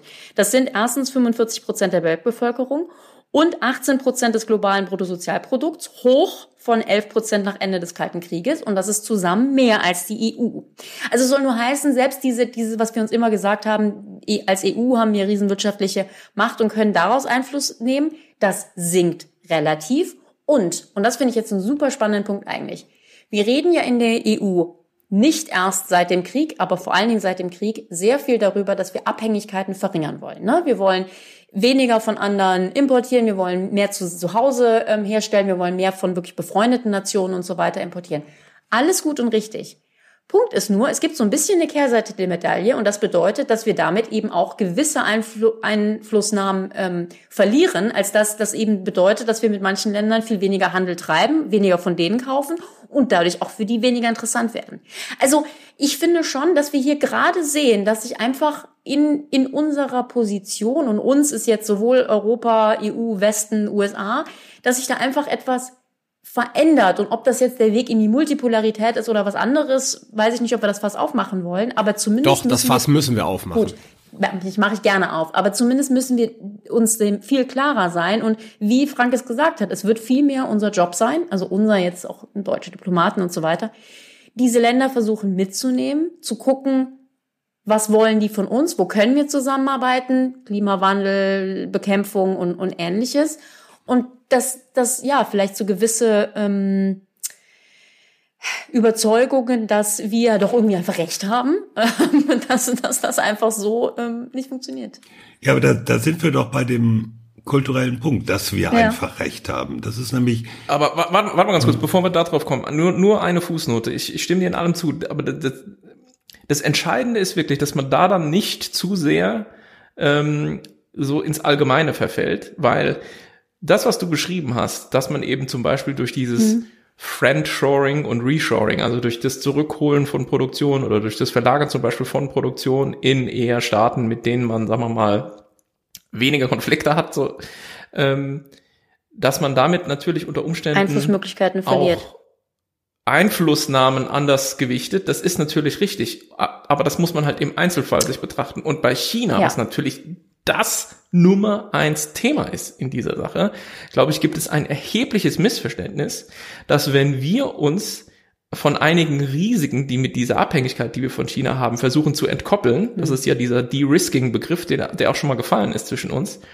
dass wir uns da irgendwie ins eigene Fleisch schneiden, weil wir äh, uns Einfluss selber Möglichkeiten nehmen. Und da kann ich nur sagen, also das ist doch beerdigt worden mit, mit Nord Stream 2 und Russland, oder? Genau diese Überlegung. Das ist die alte Russland-Argumentation, ja. Genau, wer das heute ja. noch im Mund führt, ja, der hat doch ja. wirklich nicht aufgepasst die letzten paar Jahre, weil sozusagen dieser Zug ist wirklich lange abgefahren. China lacht sich kaputt äh, darüber. China würde ich da aber auch nicht einsortieren. Ich meine, nee, nee, genau. Ich, ich, ich, ich will dir das auch nicht. Ich will nur sagen, hm. Vorsicht jetzt an dieser Argumentation. Wo muss man was tun? Und China ist nun mal sozusagen das Paradebeispiel dafür, äh, dass es nicht etwa gefährlich ist, wenn wir da sozusagen einige Risiken hm. neu balancieren, sondern im Gegenteil, wenn wir weiter mit China so fahren, dann entkoppeln irgendwann die uns. Nee, nee, stopp, stopp, stopp. So rum wird nämlich ein Schuh draus. Stopp, und dann haben wir quasi Nord Stream Reloaded. Was denn? China hat ja bereits als offizielle Strategie sozusagen ein De-Risking, Decoupling seinerseits angekündigt auf dem 20. Sag ich ja, ja, du sagst, wenn die das machen, das ist deren Strategie, when sich unabhängig zu machen von ja. sozusagen. Ja. Wenn im Sinne von sobald. Genau. Ja. Sobald, no. ja, genau. Ja, no. genau. Nicht, also wenn nicht im Sinne von falls, ja. sondern im Sinne von, die arbeiten da Richtig. jetzt schon aktiv Richtig. drauf hin. Und wenn wir blauäugig die ganze Zeit denken, ja, bei China, äh, die kaufen so schön viel Volkswagen und so, dann machen wir aber lieber jetzt nichts anders, als wir es die ganze Zeit schon gemacht haben, dann kommt irgendwann das böse Erwachen, genau wie mit dem russischen Gas, und China sagt, danke, war schön, bis euch. Vor allen Dingen machen sie jetzt E-Autos und das ist sozusagen der Schlag in die Fresse der deutschen so. Automobilindustrie. So, und so das wird nicht rausgeschnitten, genau. der Schlag in die Fresse der deutschen Automobilindustrie. Ja, haben wir ja verstanden. Ja, da insistiere ich auch, dass auch, dass das drin bleibt, ja, weil dann sagt China nämlich, danke, das war's, Stecker raus und dann gucken die wieder dumm in die Röhre. Ne? Also insofern dein Plädoyer vollkommen korrekt äh, und China ist da sicher der Einzelfall, äh, Rieke, und ansonsten muss man einfach gucken, ja, also neues Balancieren von Risiken, Abhängigkeiten und Einflussmöglichkeiten. Das ist, das ist der Punkt. Darf ich? Die Frage, die ich mir halt, bitte. Nee, schnell, ich wollte was zur Polarität sagen, aber wenn das nee. jetzt noch in diese Diskussion geht, dann will ich das nicht aufhalten. Ja, wobei, nee, da, da geht's eigentlich genau hin. Denn die Frage, die ich mir halt stelle, ist, wenn ich mir so die Welt angucke, finde ich es sehr schwierig, diese Länder, über die wir hier reden, einzuordnen. Ähm, denn es ist eben nicht es, es, es ist eben nicht jetzt eine neue Organisation von blockfreien Staaten, die sich zusammentun und da irgendwie positionieren. Wie gesagt, es gibt die BRICS und deren Treffen, aber das ist, soweit ich das einschätzen kann, vielleicht auch eher, eher wirtschaftlich, ich weiß es nicht. Was ich mich einfach frage, ist, war... Nee, nee, nee, nee, nee, die BRICS gehen sehr stark in den politischen Bereich. Okay, also dann, dann stelle ich die Frage einfach mal so. War Bandung, war dritte Welt, ähm, wie auch immer man es bezeichnen will, Während der Ost-West-Konfrontation waren die vereinter oder weniger vereint als irgendwie der globale Süden und die BRICS heute? Weil ich finde das nicht, ich finde die nicht so richtig fassbar. Naja, die Größenordnungen sind andere. Also in den Vereinten Nationen war das Non-Aligned Movement schon äh, ein extrem sozusagen wichtiger, mhm. einflussreicher Block. Und es stimmt, dass die bis heute als äh, quasi ähm, Denkfigur, nicht nur Denkfigur, sondern auch tatsächlich existieren. Also das ist bis heute 2023 sind diese NAM-Staaten, Non-Aligned Movement, die die Blockfreien sind äh, quasi organisiert in den Vereinten Nationen so. Äh, okay, kommen die vielleicht einfach wieder? Positionieren die sich jetzt neu zwischen USA und China? Nee. Ich glaube, ich glaube, es gibt halt sozusagen, es gibt ja. dann halt auch noch diese ganzen anderen Zwischenformate. Es gibt dann halt auch noch die Bricks und so und jeder kocht dann auch noch so sein eigenes Süppchen. Und das liegt natürlich daran, dass du eben nicht diese Klammer hast von außen mit dem, mit dem, mit der Blockkonfrontation. Ja, sind wir bald wieder, ne? Äh, Westen, UdSSR, die, die auch zu, zu einer Kohärenz zwingen. Und deswegen wird da halt auch viel probiert und in alle Richtungen irgendwie operiert, ja. Türkei ist auch so ein klassisches Beispiel, ja, die in alle Richtungen gucken, was geht. Wobei man auch sagen muss, historisch gesehen, das Non-Aligned Movement war ja, war ja sozusagen natürlich, die haben sich ja extra nicht neutral genannt. Also natürlich waren sie nicht non-aligned, weil sie nicht Teil von Alliances waren. Aber ein Großteil der Staaten war sehr pro-sowjetisch. Also es war nicht sozusagen der neutrale Block dazwischen, sondern wenn du dir annimm, äh, wenn du dir anschaust, Indien, Indonesien, also Jugoslawien, all diese großen Staaten, die waren eher pro-sowjetisch, als dass sie sozusagen äh, neutral waren zwischen den Blöcken. Also von daher non-aligned als politische Figur ist, ist problematisch, ist, ist problematisch, die sogar mit denen heute zu vergleichen, weil bei denen heute würde ich sagen, die sind nicht eher pro-russisch, sondern die sind sozusagen, mhm. ähm, what, also was immer ich rausholen kann aus beiden Seiten, hole ich raus. Deswegen finde ich. Aber sind Sie Ihr eigener Pol oder sind Sie eigene nein, Pole? Nein, also nein, ein Block nein. kann erstens mal nie ein Pol sein, sondern Staaten können nur Pole sein. ähm, What? Ja, ist so.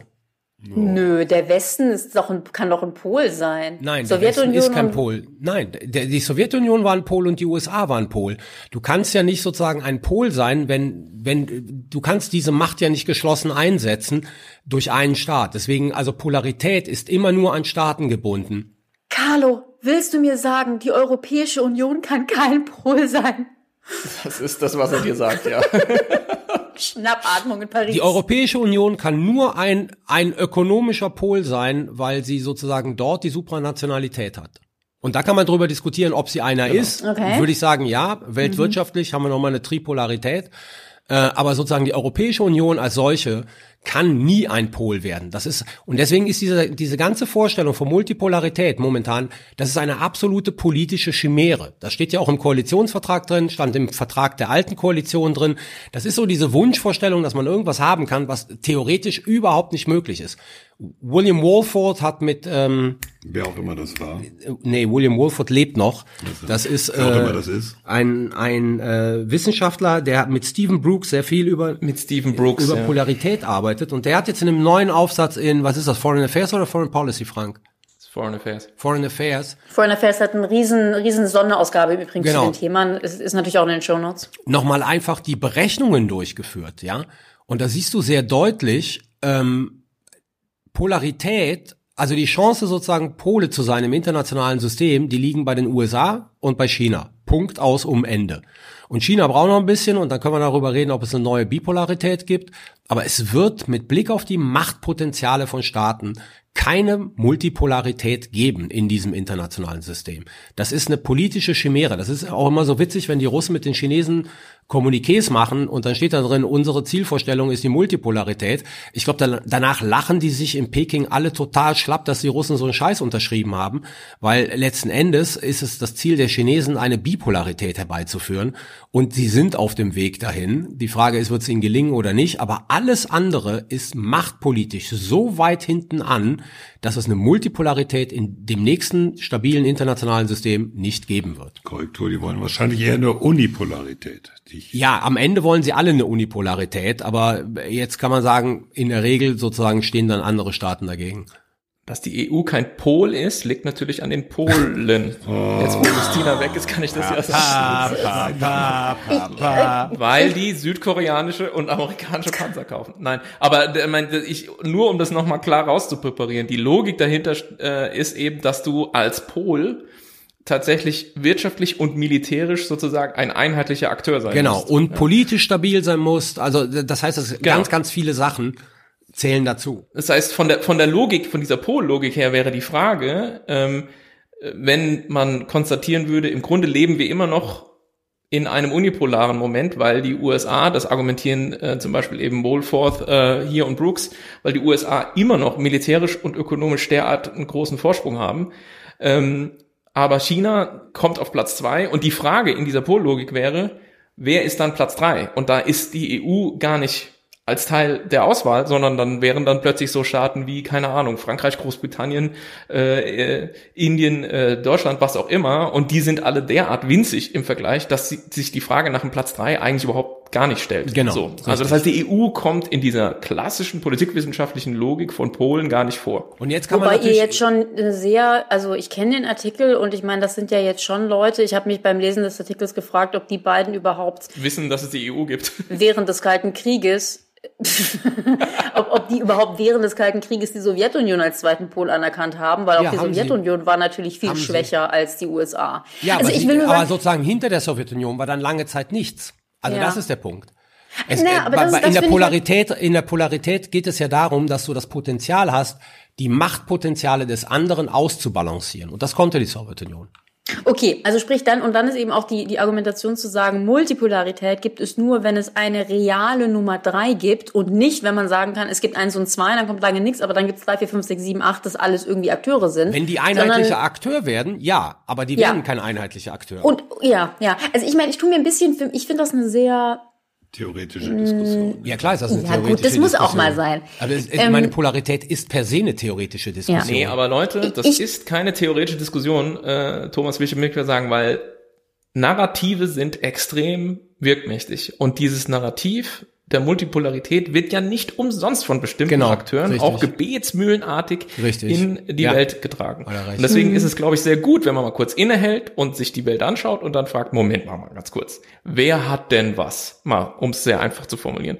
Und da kommst du schon an diesem Punkt eher raus, nämlich dass du sagst, die Amerikaner haben immer noch einfach mit ihren 13 Flugzeugträgergruppen und dem sozusagen Verteidigungsirrsinn, den sie machen, weit die Nase vorn vor China und nach China kommt dann einfach lange gar nichts. Und so ist es einfach. Sie sind halt nur nicht mehr second to none. Von daher ist es eine abgeschwächte Unipolarität im Vergleich zu dem, was wir vor, keine Ahnung, zehn Jahren hatten ja. oder sowas. Darf ich aber noch mal was sagen zur Polarität? Was, was ganz, ganz wichtig ist. Die Frage, die sich natürlich stellt, ist, was, was bringt uns dieses Konzept der Polarität heute noch? Also, weil man muss, glaube ich, das wäre mein Punkt, äh, zumindestens im, im Kalten Krieg oder auch vorher, ähm, konnte man Polarität gleichsetzen mit der Fähigkeit der Pole, sozusagen ähm, Outcome zu kontrollieren. Und ich glaube, das hat sich heute verändert. Ja, ich würde nämlich auch, ja? sehr guter Punkt, ich würde auch ein paar Fragezeichen machen. So, äh, also ich finde sozusagen, Polarität ist noch immer gut, um das System zu beschreiben. Hm. Ja. Aber das, was wir jahrzehntelang gemacht haben, was auch richtig war und ich glaube auch sinnvoll war, zu sagen, damit kann ich dann auch Prozesse beschreiben, weil der Pol hat die Fähigkeit sozusagen viel stärker als andere ähm, Outcome in der internationalen Politik zu kontrollieren. Ich glaube, das ist sehr stark zurückgegangen. Ja. Und von ja. daher ist die Frage, ist Polarität noch ein analytisches Konzept oder ist das einfach nur noch ein deskriptives Konzept? Und ich neige ein bisschen dazu zu sagen, es ist mehr ein deskriptives Konzept heute als ein analytisches Konzept. Ja, oder zeigt es uns einfach, dass eben zum Beispiel die USA eben so an Macht verloren haben. Ja. Also wie du ja sagst, es, es, es mag noch eine unipolare Situation sein, aber die Fähigkeiten der USA, den Outcome zu beeinflussen, ist einfach massiv runtergegangen. Genau, also ja, weil, weil sich auch die Natur von Macht verändert hat. Ne? Richtig. Ja, also ja, ich meine, du, du setzt, du setzt äh, ganz blöd, du setzt halt eine riesige Streitkraft ein und bist nicht in der Lage, Afghanistan zu befrieden. So. Ach, das geht in der Sowjetunion ähm, in Afghanistan auch schon so. Ja. ja, ja, aber das, da verändert sich ja die Natur von Macht. Du hast so Kleinststaaten wie Katar, die über ihren komischen, was haben die, diesen Staatsfonds, in der Lage sind, so viel Trouble mhm. zu machen, dass es unangenehm wird für die Amerikaner im Mittleren und Nahen Osten. Also, also solche Geschichten, da muss man sich fragen, hat sich die Natur von Macht heute verändert? Würde ich sagen, ja, hat sie sich, kann nicht genau greifen wie. Aber wenn sie sich verändert hat, dann ist Polarität ein noch immer, wie ich finde, gutes deskriptives Konzept, aber ein immer schwächer werdendes analytisches Konzept.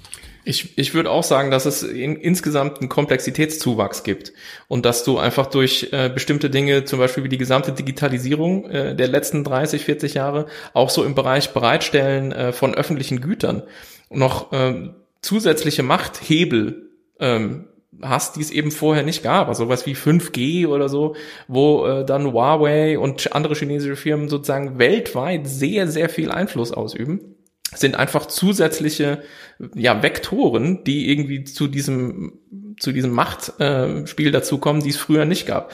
Und ja, deswegen Huawei ist ein falsches Beispiel dafür, Frank. Warum? Weil da kann man sagen, es ist mit der chinesischen Macht gekoppelt. Sag ich ja.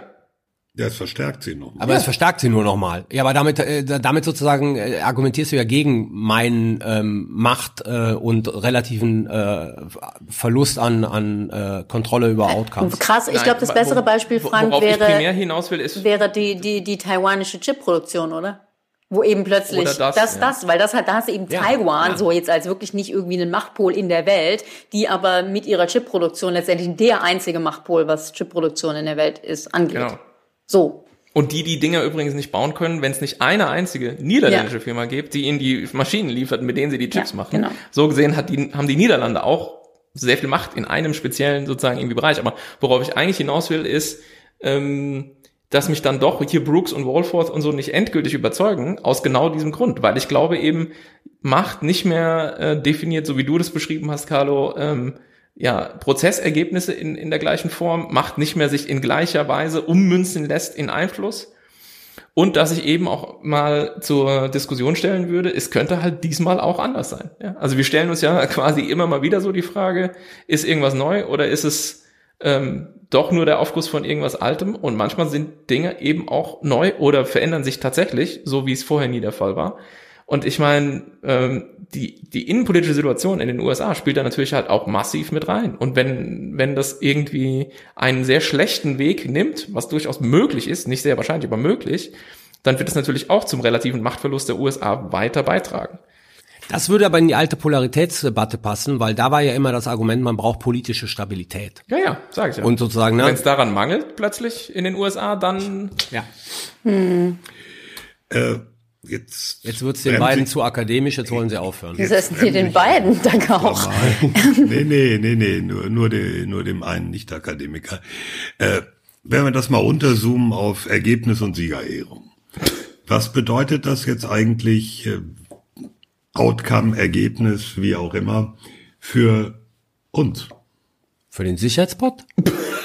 Für Europa, für so ein paar Europäer irgendwo mitten in diesem alten Kontinent. Ja. Ich glaube, aber das, das bedeutet im Grunde das, was wir schon immer mehr oder weniger als ähm, Anlass genommen haben und als, als einen Punkt argumentiert haben, äh, mit Blick auf den Podcast tatsächlich, nämlich die Welt wird etwas unübersichtlicher und für uns in Europa möglicherweise auch ungemütlicher, weil wir uns plötzlich unbequemen Wahrheiten tatsächlich mal stellen müssen. Hm. So, und ähm, das haben wir, das sagen wir schon vier, fünf Jahre lang. Ähm, und mit dem russischen Angriffskrieg gegen die Ukraine hat diese Denkfigur uns eben bloß alle mit sehr viel Schmackes, viel mehr als irgendjemandem lieb war, eingeholt. Und über solche Dinge wie geopolitische oder sozusagen wirtschaftliche Abhängigkeiten und die geopolitischen Implikationen und so weiter, muss man halt viel mehr mal nüchtern reden und nachdenken, wo man möglicherweise nachjustieren muss. Und dass man eben nicht einfach, weiß ich nicht, als Volkswagen oder irgendwie Mercedes in der Welt rumläuft und weiterhin erwartet, dass einem alle zu Füße liegen, einfach weil man halt super Verbrennungsmotoren baut, was ja nun nicht ganz unwesentliche Komponente ist, äh, in, mit Blick auf den wirtschaftlichen Einfluss von, von der Bundesrepublik Deutschland. Das gehört da auch auch mit dazu. Hm. Also wir müssen eben in vielerlei Hinsicht von unserem hohen Ross runtersteigen und uns sozusagen diesen neuen Realitäten stellen und eben erkennen, es fällt uns nicht automatisch alles zu. Wir müssen zum Teil uns vielleicht auch mal lang machen, müssen mal Kompromisse machen und wir müssen selber sehen, dass wir unseren Krempel in Ordnung kriegen, weil sonst sind wir tatsächlich in diesem, in diesem möglicherweise irgendwann nicht mehr rein unipolaren System ziemlich äh, zerrieben. Und für die, so würde ich das zusammenfassen. Und für die EU, also in Brüssel, ist diese Debatte zu Multipol oder zu Polarität und wer denn die Pole sind, ähm, eine absolut zentrale. Äh, auch im Übrigen Grund, warum ich mir so ein bisschen schwer tue mit, mit ähm, jetzt Frank und Carlo eurer Definition, dass Pol immer nur ausschließlich ein Land sein kann, weil für die EU ist die Debatte eigentlich, inwieweit wir uns dauerhaft und immer und grundsätzlich zu dem USA-Pol hinzuzählen wollen, nämlich einfach der Westen.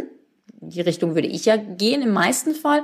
Oder inwieweit die EU und die Europäer ihr eigener Pol sein wollen slash können. Das ist ja, ja so ein bisschen die französische äh, Macron. Das hat ja dein Freund Macron gesagt. Sie, sie, sie wollen, sie können es ja, aber nicht. So, wenn man Carlos Gesicht gesehen hätte jetzt. die letzten zehn Sekunden. Nein, mir ist gerade nur eingefallen, die EU, die, die EU könnte ja den Non-Aligned Movement äh, beitreten, weil dann ist der richtige Platz dahin. Ja, Ukraine hast du schon beobachtet. Wie Jugoslawien. Ähm, ja, was, was aber ich interessant finde, ist, ich finde ja die Definition, wie ihr sie vorhin ähm, dargelegt hat, mit diesem, der Pol ist immer nur ein, ein Land und das ist eben dann in dem Fall die USA, kickt natürlich die EU einfach aus dem Westenpol so ein bisschen raus. Denn ich würde ja sagen, wir haben. Es gibt ja keinen Westen. Ja, genau. Ja, gut, aber dann, sorry. Carlo, du kannst nicht gleichzeitig, nee, lass mich ausreden, du kannst nicht gleichzeitig quasi der EU vorwerfen oder auch Macron vorwerfen, ein eigener Pol zu sein, wenn du sagst, ja, aber ihr gehört nicht zum Westenpol. Ich würde ja andersrum dran gehen. Ich würde ja sagen, es gibt einen Westenpol. Du sagst, es gibt keinen Westenpol. Nein, nein es geht. Also mal so, man, man kann ja jetzt sozusagen Begriffe fleißig umdefinieren, wie man will, aber Polarität ist relativ weit akzeptiert, klar definiert. And yet, wir sprechen von Ost-West-Konfrontation im Kalten Krieg. Wir sprechen von einem Ost-West-Konflikt, aber ja. wir sprechen von einer Bipolarität ja. und die war zwischen den USA und der Sowjetunion ja. und nicht zwischen der NATO und dem okay. Warschauer Vertrag. Fair enough. Ich, ich akzeptiere das jetzt als deine Prämisse, aber dann heißt das ja, dass die EU eben nicht im Westpol ist, weil es den nicht gibt. Es gibt nur die USA. Und dann ist ja Euro Nein, im Westen. Du, du kannst ja gerne sagen, dass die EU im Westen sitzt. Red nicht vom Westpol. Ja. Es gibt keinen Westpol. Es gibt nur Nordpol und Südpol. Sorry. Es, es, gibt, es gibt vielleicht den Westen. Da würde ich auch noch mal ein großes Fragezeichen dahinter setzen. Aber wenn sitzt die EU im Westen und nicht im Westpol? Ja. Aber dann heißt es eben, dass die EU und Europa in dieser Polarität letztendlich halt außen vor sind, richtig, nach deiner Definition. Und dadurch kann ich natürlich, dann kann ich natürlich verstehen, dass manche sagen, ja, dann sollten wir vielleicht unseren eigenen Pol bilden. Anyway. Fällt mir nur so ein, wie hieß das? Vom Nordpol zum Südpol ist nur ein ist Katzensprung. Ist nur ein Katzensprung, genau. Flieger, grüß mir die Sonne, grüß mir die Sterne und grüß mir den Mond. Extra breit. Genau. Wir fliegen die Strecke bei jeder Witterung. Äh, das lassen wir jetzt so, das lassen wir jetzt so stehen. Okay. Lasst uns mal hier einen Schnitt machen äh, Nordpol, Südpol, Westpol, Ostpol. Äh, wollen wir trotzdem ein Fazit, Rike? Gott, wie fasse ich das denn zusammen? Wir gingen vom Ostpol zum Westpol und rauskam was in der Mitte. Gut, und rauskam Nordpol. Äh, ja, natürlich haben wir auch ein, ein Fazit. Also in dieser 72. Folge, ist das richtig? Ja. In dieser 72. Folge hatten wir wieder zwei Themen. Wir haben angefangen mit Justina Gotzkowska, ähm, haben über Polen gesprochen und die ich will es jetzt eigentlich nicht nochmal be bemühen, die Zeitenwende in Polen, also inwieweit einfach der, der russische Angriffskrieg auch in Polen die militärischen Ziele und Ambitionen verändert äh, hat. Äh, Justina hat das ja sehr gut beschrieben, wie viel schneller da jetzt alles geht, was da aufgerüstet wird. Die Ambitionen sind auf jeden Fall groß. Inwieweit die so verfolgbar sind, wird sich jetzt in den nächsten Jahren äh, zeigen. Aber da haben wir sicherlich sehr, sehr viel gelernt. Und im zweiten Teil haben wir gesprochen über ja diesen herumgeisternden Begriff des globalen Südens, ähm, die anderen Länder, inwieweit äh, bilden sich da, bildet sich da eine neue Entität, äh, die irgendwo nicht in dieser, in dieser kommenden Konfrontation zwischen den USA und China und der aktuellen Konfrontation zwischen dem Westen und Russland sich einsortieren lassen wollen. Da sind meines Erachtens weiterhin noch viele Fragen offen. Ich hatte ja gesagt, es herrscht doch so eine gewisse Ratlosigkeit, aber es zeigt sich auf jeden Fall, dass sich für unsere ob es jetzt deutsche, europäische oder von mir aus auch des Westens, für unsere Außenpolitik, ähm, ja, wir da einige neue Schlüsse ziehen müssen, was einfach unsere Einflussmöglichkeiten und Versuche der Einflussnahme äh, und auch einfach Partnerschaften mit anderen Ländern angeht. Also da, da haben wir noch was vor uns. Ich hätte fast gesagt, Ratlosigkeit ist unser zweiter Vorname. und der erste ist Pessimismus. nein. nein, nein. Dankeschön. Und schon sind wir bei den Sicherheitshinweisen. Sicherheitshinweis. Wer fängt an? Ich fange an und zwar, nein. Ich fange an. du fängst an. Nein. Ich fange an, ich habe es nämlich heute mal ganz kurz. In meinem Sicherheitshinweis schaue ich auch mal in unser Nachbarland, aber nicht Polen, sondern äh, das Nachbarland im Südosten, nämlich Österreich. Und okay. Österreich bekommt eine neue Sicherheitsstrategie. Okay. okay. Wer, uns, wer uns länger zuhört, weiß, dass ähm, neutrale Länder und gerade die neutralen Länder innerhalb der EU mich immer ganz besonders interessieren. Deswegen dieser Hinweis, also nicht nur wie Deutschen denken und schreiben, auch die Österreicher sind der Meinung, dass ihre letzte und bis heute gültige Sicherheitsstrategie von 2013 vielleicht etwas veraltet ist. Ähm, diese schöne Strategie bezeichnet Russland auch als wesentlichen Partner, mit dem man auch zu Problemlösungen in internationalen Krisenregionen weiter verstärkt zusammenarbeiten wolle. Soll heißen, alleine schon wegen des Krieges in der Ukraine braucht es eine neue Strategie und auch aus anderen Gründen. Äh, auch auf der EU ist da ja einiges passiert. Insofern gibt es da einiges zu diskutieren. Ich gehe jetzt nicht davon aus, dass die österreichische Neutralität grundsätzlich neu diskutiert wird, aber mal sehen. Rauskommen soll das Ganze ähm, unter Federführung des Bundeskanzleramtes bis Ende 2023. Ich äh, werde euch auf dem Laufenden halten, wenn da was ganz Aufregendes drin steht. Ähm, ich mache es auch ganz kurz. Und zwar haben ja bestimmt alle mitbekommen, dass die USA und Südkorea äh, ihre Sicherheitskooperation nochmal weiter vertiefen. Hintergrund natürlich Nordkoreas Atomprogramm. Die testen ja weiter auch ganz ähm, ja abenteuerliche Konstruktionen da zum Teil. Und im Rahmen dieser sogenannten Washingtoner Erklärung zwischen Südkorea und den USA ist eben unter anderem auch äh, beschlossen worden, dass die USA atomwaffenfähige U-Boote in die Gewässer um die koreanische Halbinsel schicken. Und generell ist dem Norden also eine klare Ansage gemacht worden und äh, eben gesagt worden, eine rasche, überwältigende und entschlossene Reaktion würde folgen, wenn der Nordkorea irgendwann Südkorea angreifen würde. Soweit, so gut. Mein äh, Punkt an dieser Stelle ist einer, der dann äh, ein paar Tage später kam und er sich so tangential dazu verhält, nämlich ganz interessant eine Äußerung aus Südkorea mit Blick auf die Sorge, die uns in Europa ja auch umtreibt, nämlich was passiert eigentlich, wenn Russland tatsächlich eine Nuklearwaffe einsetzen würde? Und das ist zumindest eine Sache, die ich schon tausendmal äh, gesagt habe in verschiedenen Zusammenhängen und sicher hier auch. Ähm, die Erwartungshaltung im Allgemeinen ist, dass man eben nicht nuklear vergelten würde. Seitens der USA zum Beispiel oder der NATO. Und in Südkorea ist es ganz interessant, sieht man das mit großer Sorge. Ja, also der, der Wunsch wäre, dass auf jeden Fall ein äh, nuklearer Erstschlag Russlands nuklear vergelten würde. Mhm. Warum? Weil man sagt, wenn, wenn die USA das nicht machen, dann verlieren sie an Glaubwürdigkeit mit Blick auf Nordkorea. Dann wird sich unter Umständen Nordkorea ermuntert sehen, auch mal irgendwie was zu versuchen, weil äh, man in Nordkorea eben beobachtet hat, ah, ein Herr Putin kann Nuklearwaffen einsetzen und die USA vergelten das nicht mal mit nuklearen Mitteln zurück.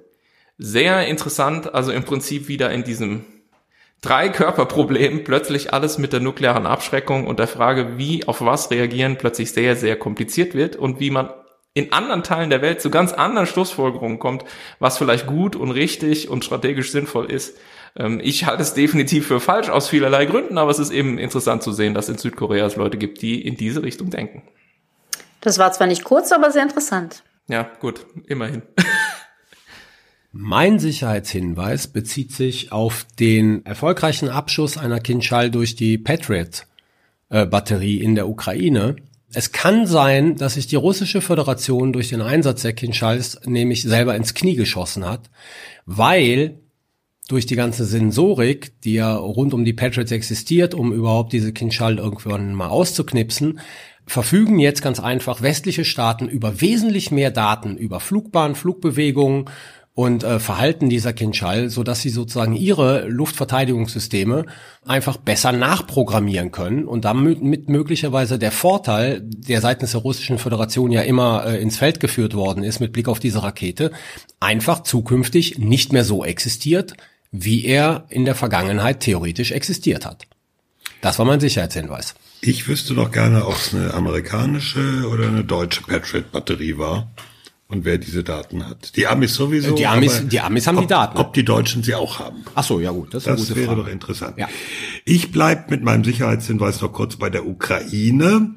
Da gab es am Wochenende ein Interview mit dem ukrainischen Botschafter in Deutschland, äh, Makeev. Verlinken wir auch in den Show Notes. Da ging es auch um, wann kommt die Offensive und all diese Dinge, worauf es natürlich keine Antwort gibt bisher. Aber interessant ist auch, als er gefragt wurde, worüber er denn jetzt mit Berlin oder mit der Bundesregierung verhandelt, was noch geliefert werden sollte aus Deutschland, dann nannte er in erster an erster Stelle und relativ weitreichend Transportpanzer, ja. Boxer und Fuchs. Also die ziemlich großen und die etwas kleineren. Ähm, also da scheint die Ukraine nicht nur darauf zu drängen, das tut sie schon länger, sondern man konnte Makeyev auch so verstehen, da ist man durchaus schon im Gespräch, dass da irgendwas kommen könnte und das wird dann für die nächsten Lieferungen, fürs nächste Paket interessant. Soweit die Sicherheitshinweise. Sicherheitshinweis. Das war Folge 72. Äh, nur als Erinnerung, Folge 71, das war unser Live in Berlin. Davon gibt's auch ein Video. Wenn ihr es euch noch nicht angeschaut habt oder angehört, immer noch, also mit Bild, wir sehen fantastisch aus, muss man doch Stimmt. auch mal sagen. Ja. Ja, ne? Besonderer Dank, wie immer, an unsere Patrons für die Unterstützung. Danke an Fanny für die Produktion. Und alle Informationen zum Podcast findet ihr unter sicherheitspod.de. Nochmal der Running Gag, ihr dürft schreiben, wie ihr wollt, Sicherheitspod mit D oder mit Doppel-T. Ihr kommt immer an der richtigen Stelle raus. Wenn euch der Podcast gefällt, erzählt es weiter, schreibt uns eine gute Bewertung auf der Podcast-Plattform eurer Wahl, vor allem damit andere diesen Podcast auch finden. Haben wir schon einen neuen Termin? Haben wir mhm. schon wieder nicht, ne? Das ist schwierig zurzeit. Sorry, Leute. Haben wir uns eigentlich Gut. schon selber beglückwünscht ja. zur, ähm, da, zu, zu dem goldenen, oh, da müssen wir noch sagen, danke ja. an äh, die, das Team von den goldenen Bloggern und danke vor allem an alle, die für uns ja. abgestimmt haben bei diesem Online-Voting. Das hat uns echt überrascht, nee, also, das hätten wir nicht gedacht. Wir hätten es ne? nicht, wir hatten es eine Sekunde vorher noch diskutiert, dass das nie passieren Absolut. wird. Und dann schrieb Thomas, glaube ich, der es gesehen hat, das darf nicht wahr sein. Ja, also. Da wussten wir, dass wir gewonnen haben. Das ist jetzt keine Koketterie oder so. Uns hat das ernsthaft überrascht und viele von euch haben einfach abgestimmt für uns offensichtlich. Und das ist schon sehr geil, weil ich meine, die Konkurrenz war sehr hart. Yep. Ja. Und qualitativ ja, hochwertig. Nicht so ein Dumpsterfeuer wie wir hier. Ja, ja, und äh, eben, es, es hat eben nicht eine Jury entschieden, sondern Hälfte, Hälfte. 50 Prozent Jury. 50 Prozent Jury, 50 Prozent abstimmen. Okay. Ja. Ja, gut. Ist mir scheißegal, Podcast.